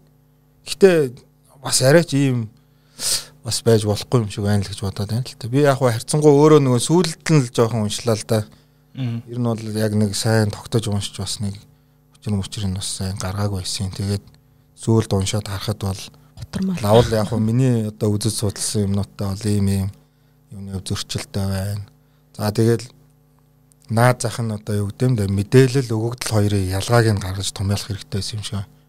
тэгэхгүй одоо ингээ бидний чинь нүн мэдээлэл гэж ярина, өгдөл гэж ярина. Гэтэл өгдөл чи өөрөө түүхэд энийг боловсруулахаар мэдээлэл гарч ирдэг. Тэгээ хуулиндаа одоо яаж нэр томьёогоор оруулах юм иймэрхүү найруулга тэгэл формат ч гэдэг юм ингээл. Би бас нэг зүйл яг өөрөөсөө нэмэх юу гэхээр өнгөрсөн сонгуулиар одоо бид нар бол бүгдээрээ л анзаарсан те юу анзаарсан гэхээр ингээд манайх шинэ төр улс төр хоёр холилдохтой аюу амархан. Аа тэгээд яг тэр нөгөө төрийн бүтцээр одоо төрийн албаны бүтцээр сууж байгаа нөхдүүд чинь ингээд сонгуул олонгууд тэнд байгаа датануудыг одоо тэр төрийн албанд ажиллаж байгаа хүмүүс ч юм уу зээлтэй хүмүүс хүмүүс халамж авт хүмүүс хүмүүс гээд тэр датаг зөвхөн улс төрийн зорилгоор ашиглаж байгаа ч байгаа байхгүй. Тэрийг бол өдөр өдрөл анзаарсан шүү дээ.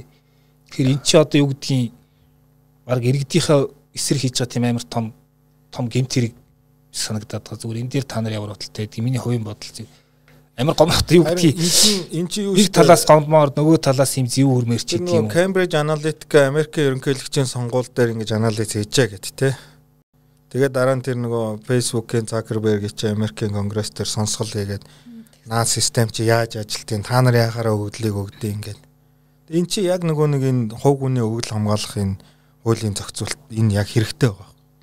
Ийм юм байхгүй учраас ингэж аа манай нөгөө ерөнхий тунхаг хуулиуд дээр бол мэдээлэл авах хэрэгтэй. Хуу хүн бол хуулиар нууцыг хамгаална. Гэхдээ өнөөдөр 21 онд энэ дижитал энэ орчин нөхцөлд ямар харилцаанууд бий болоод байгаа юм. Бидний тэр хуулийн нэр томьёо тохирохгүй юм шин шин ойлголтууд гарч ирээд ингээд хоорондоо харилцаа өсөөл шүүхтэр ч хүртэл одоо тэр сошиал нийгмээр яасан хүнийг одоо яах ийх ингээл ингээл янз бүрийн юм мэддэхгүй одоо ийм сонин сонин ийм сорилтууд бий болоод байгаа юм сте. Яг энийг л одоо чинь олс орнууд хараад тэр хувь хүний өгдлийн харилцаан дээр ингээ. Тэгээ тэр хувь хүний өгдлийг хамгаалах дээр тэр өгөгдлийн эзэн гэж яриад байгаа нь бол зөв л дөө. Ер нь бол хүний өөрийнх нь өгдлийг энэ хүн эзэмшигчнэ гэдэг. За ингээд би бол өөрөө маш их өгдөлтэй юм баялаг хүн байхгүй юу? Тэгэхээр энэ бол миний баялаг болчихж байгаа. Энийг би захиран зарцуулах хэрэгтэй. За Хэрвээ одоо миний өгөгдлийг интернет компани би одоо зөвшөөрөөд ашиглуулж яхад энэ одоо хүмүүс буруугаар ашиглах юм бол эсвэл би цааш нь ашиглуулмааргүй байна устгуулах хэрэгтэй байхгүй. Тэгэхээр ийм сонио харилцаануудыг шинэ харилцаануудыг энүүгээр оруулж ирж байгаа. Өөрийнхөө өмчийг захиран зарцах тухай ярьж шít. Тэр дижитал өмч тоо. Өг чи одоо эндээс ийшээ дамжуул. Би магадгүй номонд байсан одоо өөрийнхөө хувь хүний мэдээллийг юу руу дамжуулах нь дээ. Одоо миний сүлжээ дэлгүрлөө. Тэр эрхийг нь тэр өгөл хамгаалах хуулиар чинь олон улсад хангаж өгч байгаа байхгүй. За баярлалаа. За тэгэхээр подкаст маань төгсгөлдөө ирж байна. Тэгээд хаваа подкаст ашигладаг ч гэсэн одоо бусад янз янз ярилцлагууд ашигладаг нөгөө нэг сүүлчийн асуултыг та хүн нээлттэй үлдээ гэж зочиндоо тэгж хэлдэг асуулт би тэрийг асууя гэж яагаад тэгэхээр та нар ингээд 6 сартай хагас жил ингээд дататай ноцолтоод шилэн дансыг үнэндээ ингээ бохирдсон тэр шилэн дансыг цэвэрлэх гээд үйлөөдсөн хүмүүс явд бас ингээд сонсогчдод хэлмээр байгаа тийм үлдсэн санаа байж магадгүй те. Ингээд аа ягаад тэгэхээр тэр сэдвтээ ингээ удаан хугацаа ноцолтоод ингээд дотроос асаад ингээ явчихсан хүмүүс те. За.